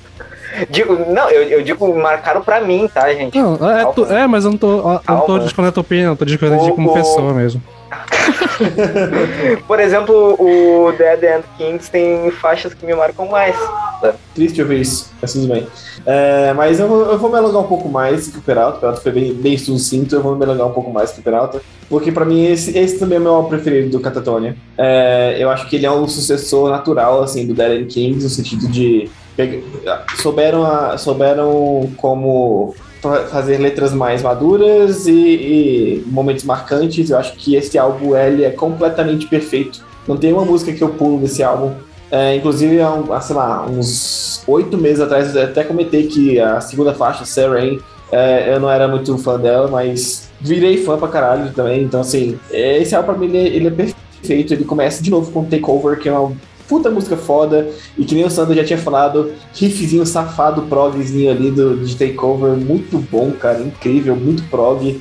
É bem diferente do que o Catatonia faria. E você e acho legal que você, a primeira faixa já, já entende que esse álbum vai ser um pouco diferente também. E cara, esse álbum ele é inteiro perfeito para mim. É, quanto mais eu ouço ele, mais eu me surpreendo. Old Heart Falls é incrível. De cima é uma faixa muito linda, muito linda mesmo. É, Residual, é, nossa, cara, Residual é, é, como, como fazer uma faixa, quase uma balada com a, com a letra muito impactante, mas que não, não, precisa ser prudente, sabe? Sei lá, é, é incrível. E, sei lá, é, a, as duas seguidas ali, Shift e The Night Subscriber, pra mim são as melhores, os melhores momentos do álbum, assim, pra mim. Porque Shift é incrível quando começa já o a, sirene de ambulância, eu já fico, caralho, vou, essa música é muito boa. E ela é incrível, ela me pegou de, logo de começo. E ela é bem lentinha, bem bonita, bem da hora, letra, letra maravilhosa. E já chega em The Night Subscriber, que é muito mais pesada, muito mais uh, reminiscente de um uh, Great Cold Distance da época assim deles. Mas mesmo assim é muito, muito, muito boa. E cara, é, é essa mistura de Doom com prog, essa mistura de. É, o, que, o que essa banda fez nesse álbum é tudo que eu gosto de ouvir hoje em dia. Porque tem a parte triste, tem a parte prog, tem a, o vocal do Jonas continua fenomenal, assim, incrível. Eu acho, eu acho que só o, o City Barriers tem, tem o, o vocal tão foda, é, tão, tão ou mais foda quanto, esse, quanto o Jonas tem esse álbum. E é isso, cara. É, é, maravilhoso. Eu não consigo achar um defeito nesse álbum. Até a Passer, cara. A Passer, a primeira vez que eu vi Passer, eu fiquei, cara, que porra é essa que tá acontecendo? Que é um minuto de fritação e de repente fica mais lento, assim, e fica mais rápido depois, mas é muito bom, cara. É, é muito bom esse álbum. Posso falar? Manda. Bom, é, de todos os álbuns que serão abordados aqui, esse é o segundo meu favorito. Só Tava de olho que ia vir dessa frase aí, hein? Mas passou. Não, passou para mim só perde para o The Great Cold Distance. Ele é o mais diferenciado em termos sonoros. Tem muita influência do prog, obviamente, mas ele também é bastante cadenciado e atmosférico. As letras estão mais maduras, como sempre. É, Jonas tem uma, tem uma evolução absurda no vocal. A faixa que abre é muito boa, Take Over. A dinâmica dela, a cadência, é, o refrão é muito pegajoso, né? Tem aquela Liberate Rain to shoot anymore, adapt to the flow. Como é o nome dessa música mesmo? Me esqueci. Siren. É, acho que é Siren. É Siren ou. Siren. É, é muito boa. Aquela Old Heart Falls foi a música mais tocada no meu Spotify, tipo, por meses e meses e meses. Essa é braba. Essa é muito bonita, né? Um ótimo trabalho de guitarra também.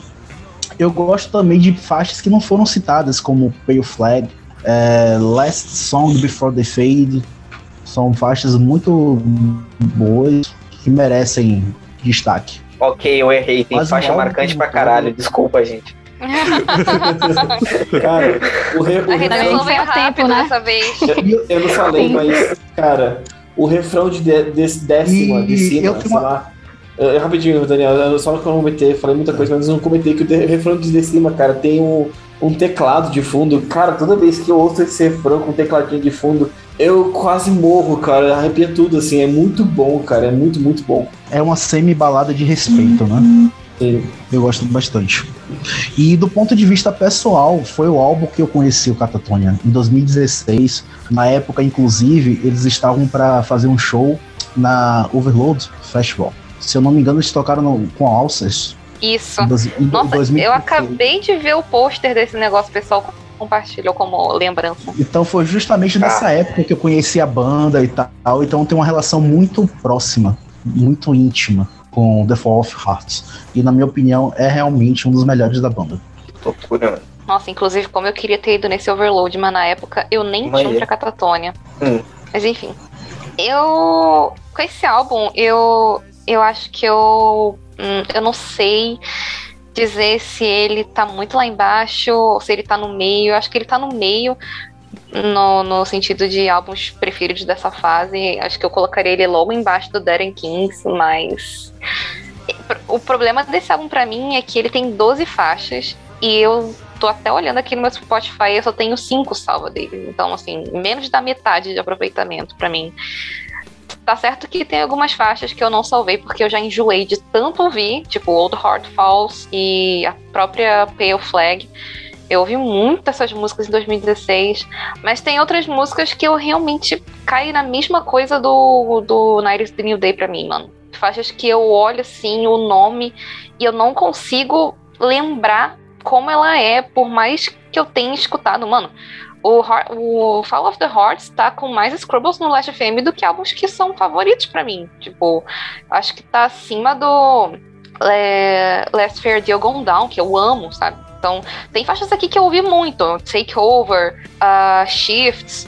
mas por algum motivo a outra metade, mais da outra metade do álbum simplesmente não me desce. Então eu tenho um sentimento muito misto com esse disco. É uma metade que eu amo, que tem Takeover, Siren, Shifts, Night Subscriber, e a outra que eu não desce, igual muitas músicas do Night is the New Day. Eu simplesmente não consigo me lembrar, por mais que eu ouça as músicas. Tá tudo bem, está errado, é normal. É, né? Acontece, acontece. Normal errar. Então, gente, esse álbum eu não gostava até final do ano passado. Eu achava terrível de chato. Até que eu comecei a reouvir, a dar uma chance pra. Curiosa pra saber o que aconteceu no final de ano do El, porque ele mudou, de tanto, mudou tanto de opiniões. Nossa, eu mudei, eu provei isso. Ele foi substituído por um clone. É, essa aqui é a minha, minha versão clone. Então, cara, assim, o que eu mais gostei desse álbum é algo que eu acho que vai su- surpreender principalmente a Gabi. É o prog. A parte prog deles é muito gostosinha de ouvir. Então, assim, ele vai acompanhando o álbum todo e tem um ritmo muito legal. Assim, a uma hora e sete de álbum não parece ser uma hora e sete de álbum. Porque é, cada faixa tem seus momentos. Tem ali, cara, uh, Serac, né? Por exemplo, é uma faixa que eu gosto bastante desse álbum. Uh, Será que é tudo em vão? Será que beber até morrer é a solução? Enfim, é, essa, essa faixa ela tem um solo de guitarra incrível, incrível. Ah, eu gosto da Siren também, é uma faixa muito boa também. Ah, Take Over, eu acho que de todas as faixas de abertura do, do Cantatone é a mais fraca, que ela parece mais um- uma faixa ali da meioca, que ela não tem uma intro, ela já vai Ia logo ter uma. Eu sabia que ia ter alguma coisa errada nessa fala dele, né? Não, assim, não é que ela seja ruim. Ela parece que muito tá mal boa. Porque encaixada. parece uma faixa de transição, né? Isso, é uma É, faixa isso é de- verdade. De álbum. Ela Isso começa é meio su ela começa meio súbita assim, tipo, do nada ele já É. entra o vocal na cara assim, Ela né? não- Exatamente, mas é uma música boa. O problema é que ela é, É muito boa, na é boa. cara. Não cria uma, uma intro, né? Não tem uma intro pra te envolver antes, né? Porque normalmente o faixa de abertura é assim. É assim que eu tô acostumado, né? A, a ouvir. The Night Subscriber, eu acho uma faixa incrível. Ela é rápida, ela é pesada, assim, cara, muito show de bola. Eu acho todas as faixas incríveis. Tem ali uns errinhos ali a colar, mas assim, eu acho que é uma, um, um álbum que eu chuto uma nota 9, assim, pra ela. Dessa nova fase, é. É, é a minha. É, assim, do The Night is the New Day pra cá, com essa nova formação da banda por aí, é o meu álbum favorito, vamos dizer assim. Bom, é, eu adoro esse álbum. É, eu acho que ele vem logo em seguida do Dead and Kings pra mim, se eu fosse fazer um, um top com essa nova fase. Eu só acho que o problema desse álbum pra mim é que eu acho que os títulos são esquisitos. Por algum motivo, é, rola muito de eu ver o título e eu achar eles que, que eles são meio. Não sei explicar, mas parece que eles não se encaixam muito bem. Na minha cabeça faz sentido isso. Então, é, geralmente eu vejo assim, eu não consigo lembrar de imediato que música é qual, mas assim que eu dou play, eu consigo lembrar da música inteira. Concordo. Porque esse. Eu Esse é um concordo álbum- também. Pois é, parece que é meio desconexo, assim, do, do conceito do álbum. Não sei explicar, mas eu acho estranho as- os títulos das, das faixas e por isso eu acabo não lembrando de imediato. Então, geralmente, por exemplo, Shift, é, se eu der play, eu sei é, qual é essa música, mas assim, só de falar Shift, eu fico. É. demora um pouquinho pra lembrar que Lem- música lembra é. da música, mas não lembra do nome, né?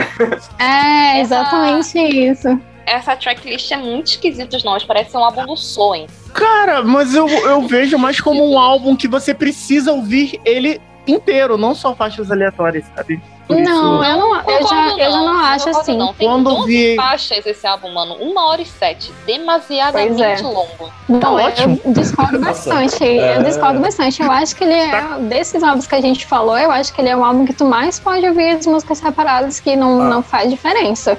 A progueira Então- falando do, de uma, o álbum de uma hora, tá ligado? Tipo, Ah, ah, É, cara. A, a Gabi é a nossa, bandas aí. a nossa progueira Aham. grindcore, que só gosta de prog, mas tem que ser um álbum curto. É. A culpa é dessas bandas aí, tá vendo? Rick, que eles fazendo álbum prog de 50, 40 Quase minutos. Aí acostumou. O próprio sonho, né? O próprio som, hein?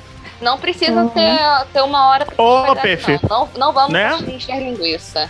Não, Opeth também, né? 40 também, minutos. Mas Talvez eu seja não ele. tem muita- muito álbum de uma hora, não. E o Eu Não queridos. levou pro pessoal, hein? Eu, eu senti, eu senti ali um, um clima, um atrito se criando ali. Um clima tenso entre os brothers. É, treta, Achou o elenco, hein? sinto uma treta chegando. Uxi. Bom, mas enfim, no geral eu gosto muito desse álbum. Eu acho que a Takeover é uma música maravilhosa. Eu no começo senti sim esse estranhamento em ser uma música que já começa é, com vocal assim direto, mas pra mim isso não é problema porque, porque eu adoro o vocal do Jonas. Já falei que é um dos meus vocais no metal favorito. É, tem algumas músicas que eu amo muito, que é principalmente a Old Heart Falls a Residual e a Lesson Before the Fade. Eu acho que essa, junto com a Takeover, são as minhas favoritas desse álbum. Mas eu, eu acho que poderia ser um pouco menor. Por isso que ele não fica tão. é, não, por isso que ele não ficaria em primeiro lugar. Mas eu acho que ele tá pau a pau ali com o Dead and Kings pra mim. Então, se ele fosse um pouco mais curto, eu acho que ele seria um álbum que estaria é, igualado. Mas não sei, eu entendo que tem muita gente que não gosta desse álbum, eu entendo que também tem muita gente que gosta, principalmente por ele ser um álbum que tem muito essa pegada de prog, galera que já curte prog vai gostar dele. Só que pra mim ele tem essa, esse estranhamento nas faixas, não sei porquê. Então eu- é um álbum que eu demoro um pouco pra, é, não sei explicar, pra conseguir associar o título com a música. E acho a capa dele bem feia. Nossa, eu amo essa capa. Cara, Pecado! essa capa- Pecado! Eu já, Gente, eu acho muito feia, sem eu já, pe- eu já pensei real em tatuar essa capa. É uma capa Eu lembro que quando o Sander veio falar pra mim, ah, tô pensando em tatuar essa capa. É- Eu Essa, essa capa, ela, ela faz uma homenagem ao Brave Mother Day. É isso que Essa- eu essa- gosto dele, cara. E é o Eu álbum acho que eu menos essa gosto do Catatonia. Eu Essa capa. Eu odeio vai- pássaros! Você odeia pássaros! Essa Tô com capa. Pássarofóbica! A inimiga das aves. Cara, essa capa e esse álbum, ele simplesmente mudou toda a. Ele é tão foda, é um álbum tão marcante na discografia que simplesmente mudou, to- mudou a- o logo do- da banda, mudou a. chama tipo assim. O visual da banda, tá ligado? É a, é a grafia da banda. Nossa, mas o logo antigo era bem mais bonito. Essa logo é bem feia e essa capa é estranha pra caralho. As cores. Só porque tem um feias. periquito, Você tá tá sendo vendo? meio hater já. Não, na, na real, eu acho que a ca- Acho que a única mudança que teve no logo foi a adição do passarinho no O, né? Desse passarinho Sim, que pra baixo. exatamente. Eu é acho maneiro. É, o- é, o- é muito foda. É a Não, marca mas da tô falando banda, daquele cara. logo antigão lá, da época que eles Não, faziam é. aquele, aquele Não, não, lá. Era muito mais aque- lindo do que esse aqui, aquele- pelo amor de Deus. O logo Aquele fase logo do é do caralho, melhor. mano. Só que Não, eu acho eles que. começaram sim. pra essa vibe minimalista, né? E aí cagou tudo. Mas eu acho essa, esse logo minimalista melhor que o logo do. O segundo logo deles, do. Que tem até o. Mas- Vai Viva Empsons. Eu acho meio esquisito aquele logo. Mas, É. mas não, teria o menor sentido você ver o, o logo daquele, daquelas primeiras, aqueles primeiros logos lá e ouvir a banda de hoje em dia e falar, cara, que que? Então, assim, faz sentido. Ah, isso Mas que loucura, né? Eles mudaram de logo pra caralho. É, nossa, cara, eu lembro do Tiamat, que na primeira fase da banda tinha um pentagrama, assim, um negócio tudo truzão, e depois foi mudando e ficando algo mais é, Mas Queen, Minimalista. né? público, minimalista. Ô, meu, é. mas Mudou Mas muito aquele- aquele primeiro logo roxão era brabo Roxão. pra caralho. Cara, era, era o perfeito. Nossa. Ah, tu tá louco. Beleza, é, bom, como não é novidade pra ninguém que me segue em rede social pelos últimos dois anos, ou até mais, acho que desde quando eu comecei a ouvir a banda, eu falo pra cara desse álbum, ele foi a, a capa desse álbum é a capa do meu Twitter desde sempre, e assim, boa parte disso é culpa da Jade, porque foi ela que, quando eu, comecei a ouvir Capitânia, ela me fez uma playlist, e as cinco primeiras músicas, se não me engano, eram desse álbum, então bateu de primeira, eu comecei a ouvir por ele, É, se eu fosse fazer um top 10 de músicas do Catatônica, provavelmente mais seis músicas ia estar nesse, eram músicas do Father Hearts. Eu achei ele perfeito. Eu fui descobri que ele tem uma hora e sete agora, quando fui pesquisar a duração e vi que ele é mais longo da banda. Tipo, ele é realmente o mais longo da banda, porque eu simplesmente não sinto ele- esse tamanho todo enquanto eu ouço. E tipo, de, sei lá, citar músicas que não foram citadas tanto assim, tipo, é, a Residual que o Lucas falou, cara, eu amo essa faixa, ela é incrível. O baixo do álbum todo, como todo, acho que a linha de baixo é, é incrível. O Nicholas Sadin consegue trazer uma vibe muito maneira. Mas a minha música favorita do Catatonia tá nesse álbum, que é a Last Song Before the Fade, que eu acho que é uma música incrível. A letra dela é um absurdo. Eu já queria, já tive assim plano de fazer vídeo, de fazer texto sobre ela, só que é um tema meio complicado, é porque ela fala sobre suicídio, então tipo, tem que ter um tipo um para conseguir falar dela de uma forma que não seja romantizando é um pouco complicado, mas eu amo a letra dela. É, até um, tem um livro que eu li com a Jade um tempo atrás, que é o livro Por Lugares Incríveis, que é um livro é, que acho que até saiu o filme Netflix e tal. E eu tenho na minha cabeça que é, essa música parece que foi escrita pelo personagem principal do livro. Que ele tem uma vibe de, tipo música, ele escreve umas músicas assim, tipo, conta muito a história dele nesse músico. E eu acho muito foda. É, a peça, que é a música que fecha o álbum, eu achei incrível esse, a fritação que tem, porque ela é muito doida, porque tipo, é uma, começa muito fritado e depois começa uma melodia que é quase uma nota a cada 10 segundos. Eu acho muito maneiro essa diferença de ser muito fritado e depois começa a ficar bem lentinho e vir uma nota de cada vez. E a melodia dela é muito incrível. Assim, o álbum como todo ele é fantástico, pra mim, nota 10, melhor álbum do Catatonia. É um dos álbuns da minha vida. É, realmente, eu posso dizer que esse álbum mudou minha vida desde que eu vi ele pra cá. É, o meu, meu gosto musical eu evolui bastante a partir do momento que eu comecei a ouvir esse álbum. Então, é, é isso. Se o Catatonia hoje é minha banda favorita, é minha banda que eu mais ouvi, é boa parte é por causa desse álbum.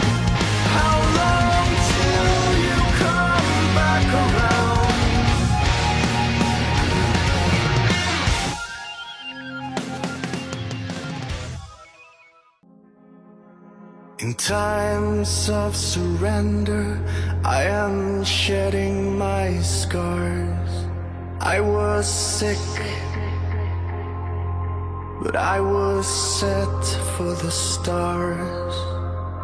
Beleza, na história do Catatonia, pouco após a turnê do, do of Heart, a banda entrou em um hiato, por, acho que foi em 2018, se salvo engano, e eles passaram esse tempo hiato e acabaram retornando em 2020 com um álbum que a princípio era para ser um álbum solo do Jonas Hanks, que ele compôs tudo praticamente. E uh, conversando com a banda, eles resolveram voltar. E nessa volta eles resolveram retrabalhar essas músicas que iam ser uma vibe um pouco mais eletrônica, mais vibezinha, tipo a, a que o, o El falou, né? De elevador e tal. Resolveram retrabalhar e deram uma repagem do Catatonia. E repetindo a formação do último álbum, nós temos em 2020 o City Burials. É polêmico falar que é um bom álbum? É, é um álbum incrível, muito bom.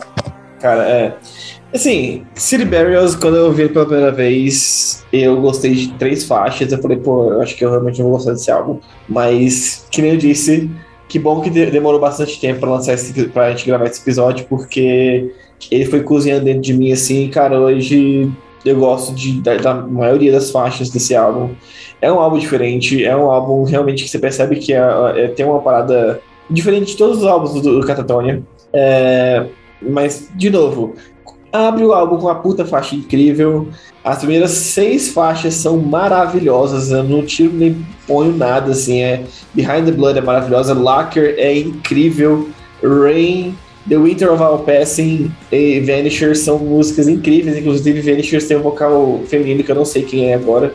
Não sei dizer quem é, mas é lindo. Uh, e, cara, nesse álbum é o álbum que eu acho é, que fica, fica muito óbvio que o Jonas é, gravou para ser um álbum dele, um álbum solo dele, porque é o álbum que ele mais tá brincando com, a, com o vocal dele. E dá para perceber em várias faixas como ele, ele, ele alcança notas altíssimas em alguns momentos, assim, você fica, caralho, ele não fazia isso no Catatonia em, em, outros álbuns, sabe? E nesse álbum ele vai em, em, lugares que ele não ia mesmo no, no, com o vocal dele. E é isso, cara. Eu acho um álbum maravilhoso. Eu acho muito, muito, muito bom mesmo. Tem algumas faixas que eu tenho dificuldade de lembrar mesmo, assim, e tal. É, não, não me bateu tanto. Mas acho que sim, tipo, das faixas que eu consigo lembrar é tipo Flicker e Fighters. Porque o resto e City Glaciers também é. Ah, e o, eu tenho o detalhe que a Fighters é um cover bônus, né? Tecnicamente. Então... Ah, ok, eu sabia disso, tá vendo? Então, eu fazia a menor ideia disso. Uh, então é tipo City Glaciers, que eu acho mais ou menos, e Flicker também eu não consigo lembrar muito bem. Mas de resto, eu gosto muito de Near Epitaph também e de Unthroned também. Então, assim, cara, eu acho um puta álbum foda. Eu gosto muito da, da fritação do, do guitarrista que tem, né? Que tipo, ele continua fritando alguns momentos ali, tipo, em Behind the Blood. É, e continua nessa parada de, no sentido de que o, as letras estão muito mais maduras e eles conseguem encaixar um, um refrão muito foda com momentos com, com letras boas e é isso, cara. Eu gosto, gosto, muito desse álbum, muito mesmo, assim. Eu espero que eles lancem algo novo logo, porque puta banda incrível, né?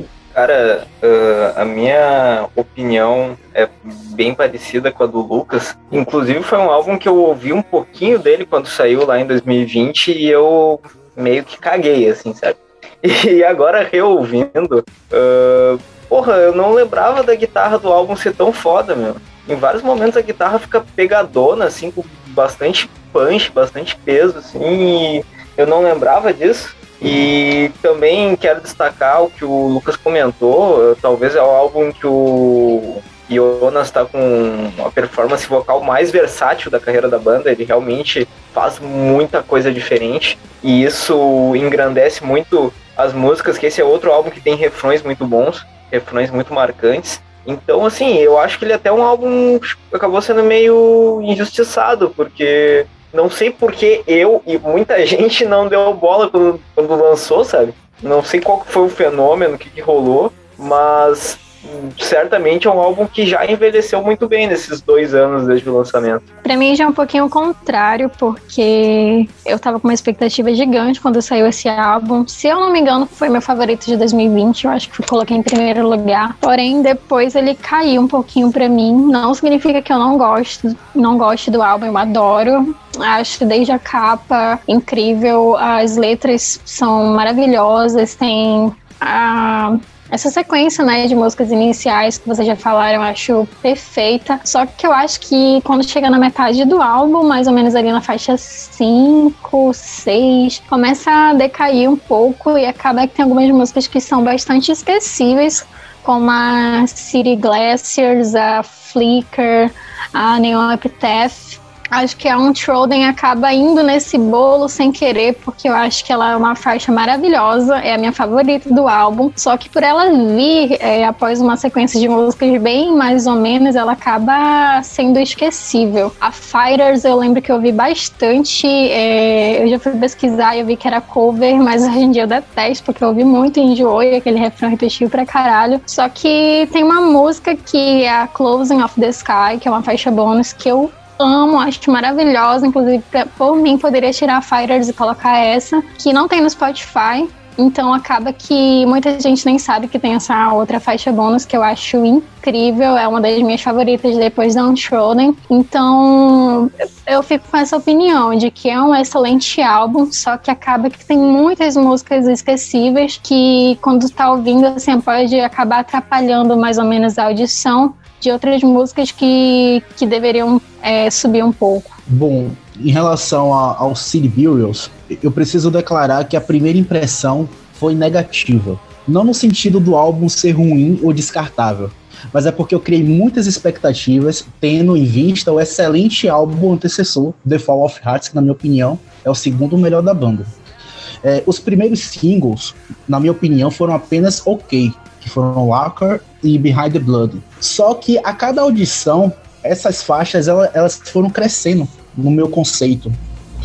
Principalmente Behind the Blood, por conta da, dos trabalhos, das linhas de guitarra. É, mas confesso também que ao ouvir esse álbum, eu me apaixonei de primeira pela faixa de abertura, Heart Set to Divide. Por conta da atmosfera soturna, a interpretação do Jonas também é sensacional e a melodia é bastante agradável. É, em relação a, a Lacker, apesar do estranhamento que eu tive na primeira percepção, é, isso se deu muito pela, pelo fato de eles incluírem aquela bateria eletrônica, que na minha opinião não ficou tão, tão legal. Aquela bateria eletrônica. Mas ela casa muito bem com a atmosfera do álbum quando você ouve o álbum completo. E com o tempo, ouvindo repetidas vezes, eu passei a digerir melhor o álbum como um todo e cheguei inclusive a colocar ele entre os, os melhores lançamentos de 2020. Na minha opinião, os destaques são a faixa de abertura que eu já citei, é, The Winter of Past, All Passing e a melhor é a City Glasses. É a, é a, é a música mais, mais prog de todo o álbum. Tem andamentos assim impressionantes, uma variação climática, atmosférica, muita técnica empregada e, na minha opinião, é a melhor música do álbum. Então, a minha relação com City Burials é que na época que ele foi lançado, não, na época que ele foi lançado, não, na época que começaram a ser lançados os singles, né? A, a Lacquer, eu escutei e assim, de primeiro eu gostei, apesar de uh, ser muito diferente da discografia. Eu acho que é uma faixa tem uma vibe totalmente, é, sei lá, mais soturna, mais atmosférica, mais assim, é um, é um, som que com o tempo que eu fui ouvindo uma, eu ouvi duas, três vezes comecei a gostar, aí começou a crescer aquele hype por causa do álbum. Aí o álbum foi, foi lançado de primeiro, eu gostei de todas as faixas dele. É, assim, eu vou, vou dar destaque aqui para a primeira faixa, Hurt Set to the Divide, abre muito bem o álbum. Behind the Blood, que tem um, aquilo que o Daniel falou, né? As linhas de guitarras excelentes, muito boas. E também tem um trecho da música que eu acho muito rock and roll, né? Que é oh, oh, My Love. Nossa, cara, eu acho isso muito uma pegada rock oitentista, né? É bem gostoso, cara, é bem gostoso de ouvir. É, e, é e você vai rock. cantando junto. É, hard rock. É, foi, foi uma das, das músicas também que me prendeu muito nesse álbum. Assim, ao mesmo tempo que ele tem algumas faixas que eu acho muito ok, tipo tem o Winter of Your Racing, eu acho fraca. Depois vem Vanicias, que é uma faixa excelente, eu, eu, eu gosto bastante. City Glassers já, já é uma faixa mais ok. Flicker já é uma faixa um pouco mais ok. Né? Não são ruins, só são umas faixas que estão, né, talvez uh, é, mal colocadas, não sei. Eu não, não gostei muito da, da, do ritmo, né? Então, Laqueses, uh, que parece uma inter... Cara, parece que essa faixa é uma interlude, né? Não sei, tá ali jogado no álbum. Enfim. Uh, Eu não entendi, você é fã ou é hater? Não, não é hater. É, é só, é só piada, só piada. não, eu só acho que ela parece uma interlude, sabe? Pela duração dela. Eu acho que. A forma que eu sempre vi ela como uma introdução pra Neoptaf. Neoptaf, que é um Hum, caramba, que música incrível. Essa daí também é um grande destaque do álbum, eu gosto bastante. Apesar de ter poucas reproduções, né? Tá aí uma reclamação para os ouvintes do Spotify. Escutam mais Neon Fifth é, Eu gosto bastante da, da guitarra. Nossa, cara, uma sonoridade muito incrível. E assim, o tamanho das músicas desse álbum também são pequenas comparado ao The Fall of Heart, né? Enfim. Uh, e ele encerra muito bem com a música Fighters né? Que eu descobri hoje que é um cover. Uh, ainda não ouvi a faixa bônus, eu vou procurar agora para ouvir. Vou ver se eu encontro na internet. É isso. É, tem umas versões que a faixa bônus é a Fighters, outras versões que é a outra. Então, tipo, varia muito. A Spotify acabou vindo essa. E a versão brasileira, né, que saiu, o CD também veio com a Fighters de bônus. Que é até de, que tem esse, esse, cartaz que eu tenho aqui, quem tá vendo pela Twitch, sempre vê esse cartazinho aqui, veio junto com esse CD. Quem dá falta? Gabi, eu, né? Que aí, Gabi? Sobrou, sobrou pra mim, pois é. é eu vou ser o ponto contrário, acho que o único ponto contrário nessa, nessa discussão, porque eu não gosto de Keep É o meu segundo menos favorito dessa fase, só perde esse posto pro Night is the New Day. É, quando eu saí em 2020, eu fiquei até no hype, né? Porque eles estavam saindo do hiato, eu achei que a banda ia acabar até. E aí eles entregaram de Birds, eu, ah, nossa, legal, nova Catatonia, beleza. Mas assim, conforme eu fui ouvindo mais, nenhuma música me pega nesse álbum, tirando Lecker que é uma música que eu ouvi muito quando saiu como single, mas também não é algo que eu. uma música que eu revisite sempre, sabe? Uma música que quando eu tô ouvindo o álbum, eu. Ah, Lecker, gosto dessa música. Não tem muito o que dizer, porque eu não quero ser hater, porque não é que eu odeie esse álbum, mas eu só acho ele muito, muito fraco. Provavelmente a única que pensa assim aqui. É, então. eu vou aqui levantar a vibe de novo. Porque assim, cara, eu, eu amo esse álbum. Eu acho que. Eu lembro que eu coloquei o, eu não só fui o único a colocar ele em primeiro lugar, acho que foi o que eu coloquei no top 10 do VNE 2020, que eu coloquei foi, esse álbum foi, em primeiro. Foi. E assim. Ah, é... o famoso top 20, em que entrou Ozzy Osbourne. Exatamente, né? Só tu ver. Lembrando. É, cara, eu amo ele. Eu acho que eu concordo com o Lucas. Eu vou até um pouco além. Eu acho que até City Glasses eu gosto de, do álbum como todo, mas acho que até Venice o álbum tá incrível. Aí eu, de fato, eu acho que tem essa meio que eu gosto um pouquinho menos, assim, entre City Glasses e Neon Epitaph, que eu acho que são músicas boas, mas que o álbum começa tão bem com música foda e tem essas músicas que são boas. Então acaba tendo essa, um pouco essa divisão. Mas, cara, a, Tipo, eu não vou me ficar tanto nas primeiras faixas, mas assim, fica registrado, por exemplo, a Rain é uma das minhas músicas favoritas e o refrão dela é incrível, puta que pariu. E a Venice também, que eu amo. É, esse dueto que ele faz é com uma cantora é, acho que ela não é de metal nem nada, que é a Annie Bernard, que é uma cantora, basicamente, é uma cantora sueca. Eu não sei exatamente qual é a dela. Mas eu acho que deve ser de rock ou pop, alguma coisa assim. E eu amo esse dueto, acho que é uma das coisas. Uma coisa que eu acho engraçada também é que a Winter of a Past, eu acho que o refrão dela, a melodia, me lembra o refrão da, da Racing Heart, assim, eu acho que ela o pré-refrão é muito parecido às duas músicas. Eu sempre. Às vezes eu tô ouvindo dela e penso que vai cair no refrão da, da Racing Heart. Mas, assim, o meu destaque de longe desse, desse álbum é Untrodden, que é a, fa a faixa que fecha oficialmente o álbum, né? Assim, se for desconsiderar os, os, o cover e as faixas bônus, porque, cara, eu acho incrível. E uma coisa que eu tô gostando muito da banda, principalmente depois da entrada do Roger Jofferson na banda, é esse up que teve na guitarra. É, em questão de riffs e principalmente de solos. E tem uma parada que eu amo, que é o Awa. E o solo dessa música, vindo com opiniões aqui fortes, eu acho que ele é um dos, sei lá, deve ser top 5 melhores solos do metal pra mim, assim. É, ele toca em mim de uma forma que eu acho absurda, assim. Tipo, é, é, é a música minha favorita do álbum, ela deve ser top 5 da banda pra mim. E muito por causa desse solo que eu acho incrível, assim, o bagulho. Eu tô muito na esperança que o, o Roger consiga continuar com esse trabalho deles em solos pro Catatonia virar, assim como o Blood Guard, uma banda que, em questão de uau no solo, me toca bastante. Então, é, é incrível. É um dos melhores momentos do álbum. E é isso, cara. É, eu acho que esse álbum deve ser top 3 ou 4 da banda pra mim. Eu, às vezes eu fico na dúvida. Mas eu gosto bastante dele. Ele não caiu tanto assim pra mim, mas eu confesso que eu não ouvi tanto também. Eu acho que não é um dos álbuns que eu mais retorno, mas sempre que eu ouço, eu, eu fico amarradão e, sei lá, 80% do álbum eu, eu, amo. Então é isso. É, eu acho que a banda deve ficar pelo menos mais uns 3 ou 4 anos sem lançar nada. Então, sei lá, mas eu acho que eu queria alguma coisa nova logo e tal, assim. Mas assim, eu acho que eles estão indo bem pra esse caminho e eu concordo com o que o Lucas falou no começo e eu acho que a gente acabou comentando aqui que é a melhor performance vocal do Jonas e o cara tá cada vez mais evoluindo o vocal dele. Então, o que será que pode vir no álbum novo ainda, né? Como é que ele conseguiria evoluir mais ainda, cara? É, é fantástico esse maluco. Eu acho que vai demorar tanto assim, Sander. Cara, eles já faz dois anos, cara. Pois é, mas assim, o, o, Fall, o Fall foi 2016, o Dead End Kiss foi 2012, então no mínimo quatro anos eles estão levando entre ah, um é? e outro, então... Verdade, assim, verdade. Eu não esperava Aliás, nada um... pra antes de 2024, tem o rolê da pandemia também, então tipo, por aí, 2024 2025 deve ser alguma coisa nova deles. Se sair antes vai ser surpresa.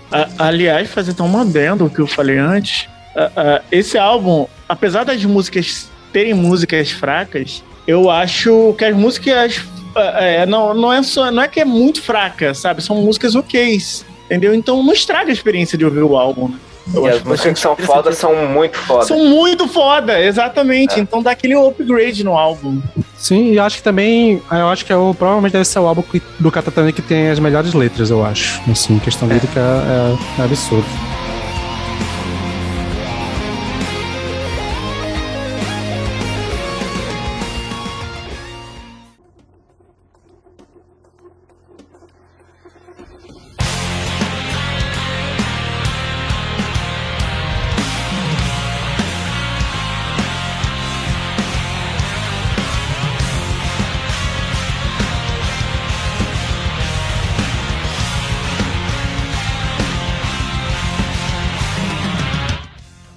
Bom, então antes de a gente fechar o álbum aqui, a gente colocou na pauta um outro ao vivo, que é o mais recente da banda, que é o Dead Air, que tem uma, uma historinhazinha assim, é, legal com o VNE, porque antes da gente começar o podcast, ainda quando eu tava ainda conversando, né, sobre, a gente fez um grupo para assistir esse álbum, porque ele foi na época das lives, né, do, tava rolando as lives de as lives, né, que as bandas estavam fazendo durante a pandemia e o Catatonia fez. E a, teve um grupo que eu acho que tinha eu, a Gabi, a Jade, a Pérez, que já foi membro aqui do VNE, e mais uma galera que a gente conheceu. Então, o embrião do VNE tá envolvido com, esse, com essa live aí, foi quando a gente começou a conversar um pouco mais e tal. E é isso, bora conversar um pouco sobre o Darian aí. Cara, esse pra mim é o live, meu live preferido do Catatonia, porque não tem uma música errada, assim, parece que eles pegaram todas as músicas, tipo, pegaram todos os hits do Catatone e falaram: beleza, vocês querem um live para animar o seu, o seu lockdown aí? Pega aqui, tipo, 20 músicas seguidas que nenhuma chega nem perto de ser ruim, sabe? É isso. É, é, muito louco, porque é incrível.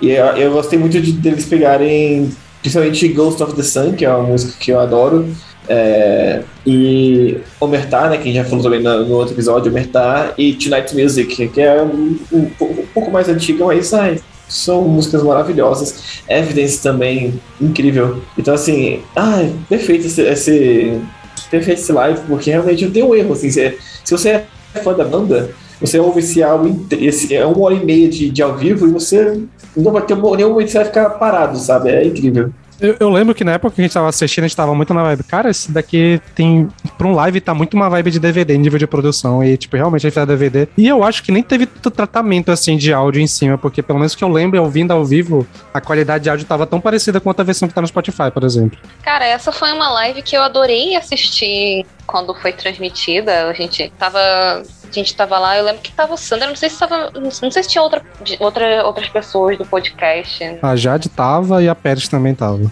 Pode crer.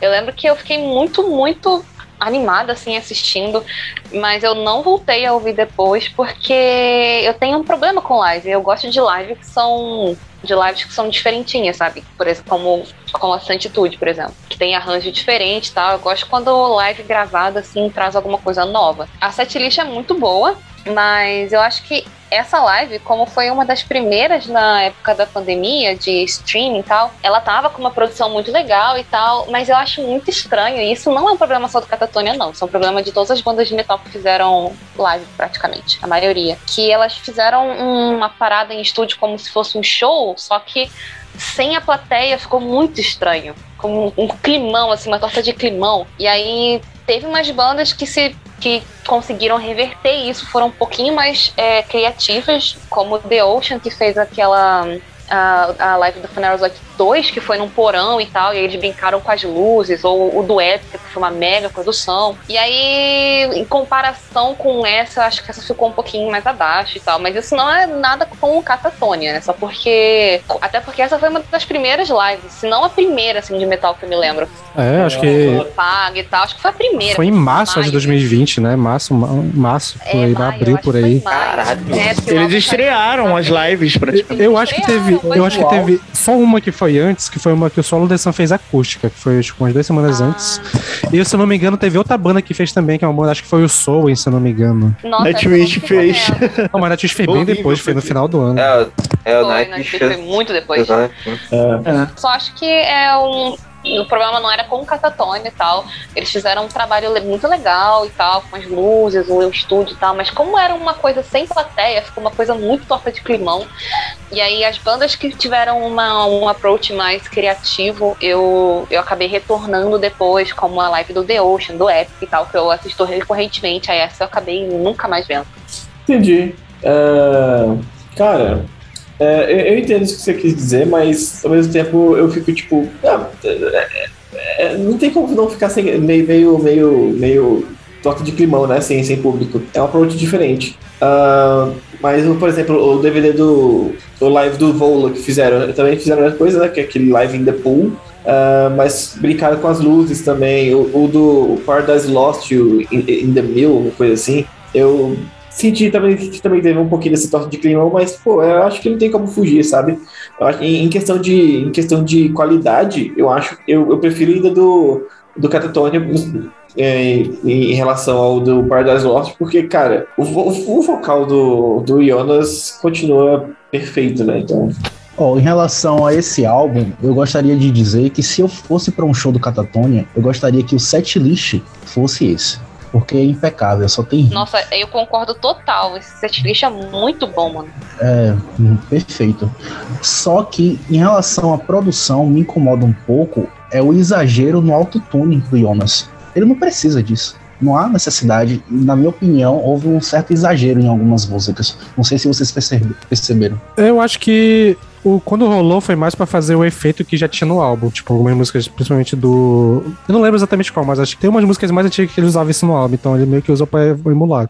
Então, assim, eu entendi porque faz parte da coisa, mas não, ah, e por isso não chegou a me incomodar, então. Foi o único ponto negativo que eu consegui observar. Mas era, é isso, não, não esperava muito além do que foi apresentado.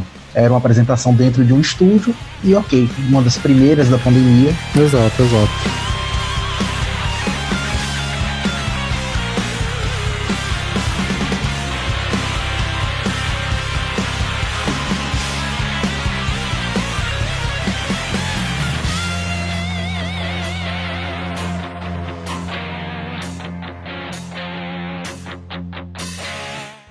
Então, é isso, pessoal. Ficamos por aqui. Espero que vocês tenham gostado do episódio. Lembrando que esse episódio tem conteúdo interativo, então lá no YouTube a gente vai lançar um vídeo que a gente vai fazer o tier list da discografia. Então, se quiser ver os brothers aqui brigando por causa de álbum, vão lá, que rolou já a gravação durante o episódio. E vai estar o link aqui embaixo, vai estar no nosso site também, velhapodcast.com, pode chegar lá que vai estar. Novamente agradecendo os convidados, o Ellison e Daniel. Obrigadão por, pela presença de vocês mais uma vez. Se quiserem dar uma palavra de despedida aí, fique à vontade. Obrigado, foi uma honra participar mais uma vez aqui. E é isso, velho. Eu amo falar sobre Catatônia, amo falar sobre Doom Metal, sobre Metal Triste e sempre estarei à disposição. Um abraço. Obrigadão, obrigadão. Uh, gostei muito de participar desse episódio. Valeu aí pelo convite. Isso, cara, rock triste para sempre. e dando um recadinho final, lembrando vocês novamente, cheque nosso site, veniapodcast.com, nossas redes sociais, arroba. Fiquem ligados que vai rolar uma programação especial ali no nosso aniversário que tá chegando em maio, né? Vai ter um episódio sobre tu, olha aí. Finalmente eu vou ouvir tu, então fiquem ligados aí, vai, vai ter entretenimento esse episódio aí. E após esse episódio vão rolar mudanças aqui na VNE, então fiquem ligados aí que vão. Coisas estão acontecendo nos bastidores e vão acontecer a partir de lá. É, e então é isso. Muito obrigado pela presença. Qualquer coisa, comentem aí e até semana que vem. Eu irei escolher uma música que eu estou ouvindo com, com bastante frequência do novo disco do Amorphis, The Moon.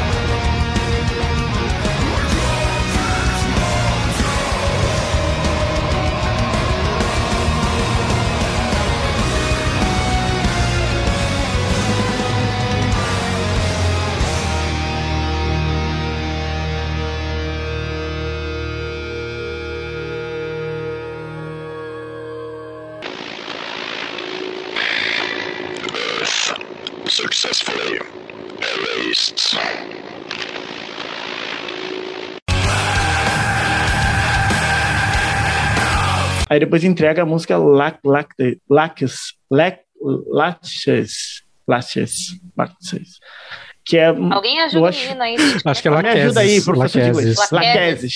Laqueses, obrigado, gente. Assim, eu tô chutando, né? Eu acho, mas é- Ela quer. Vai, professor de inglês. Laqueses, valeu. É, isso,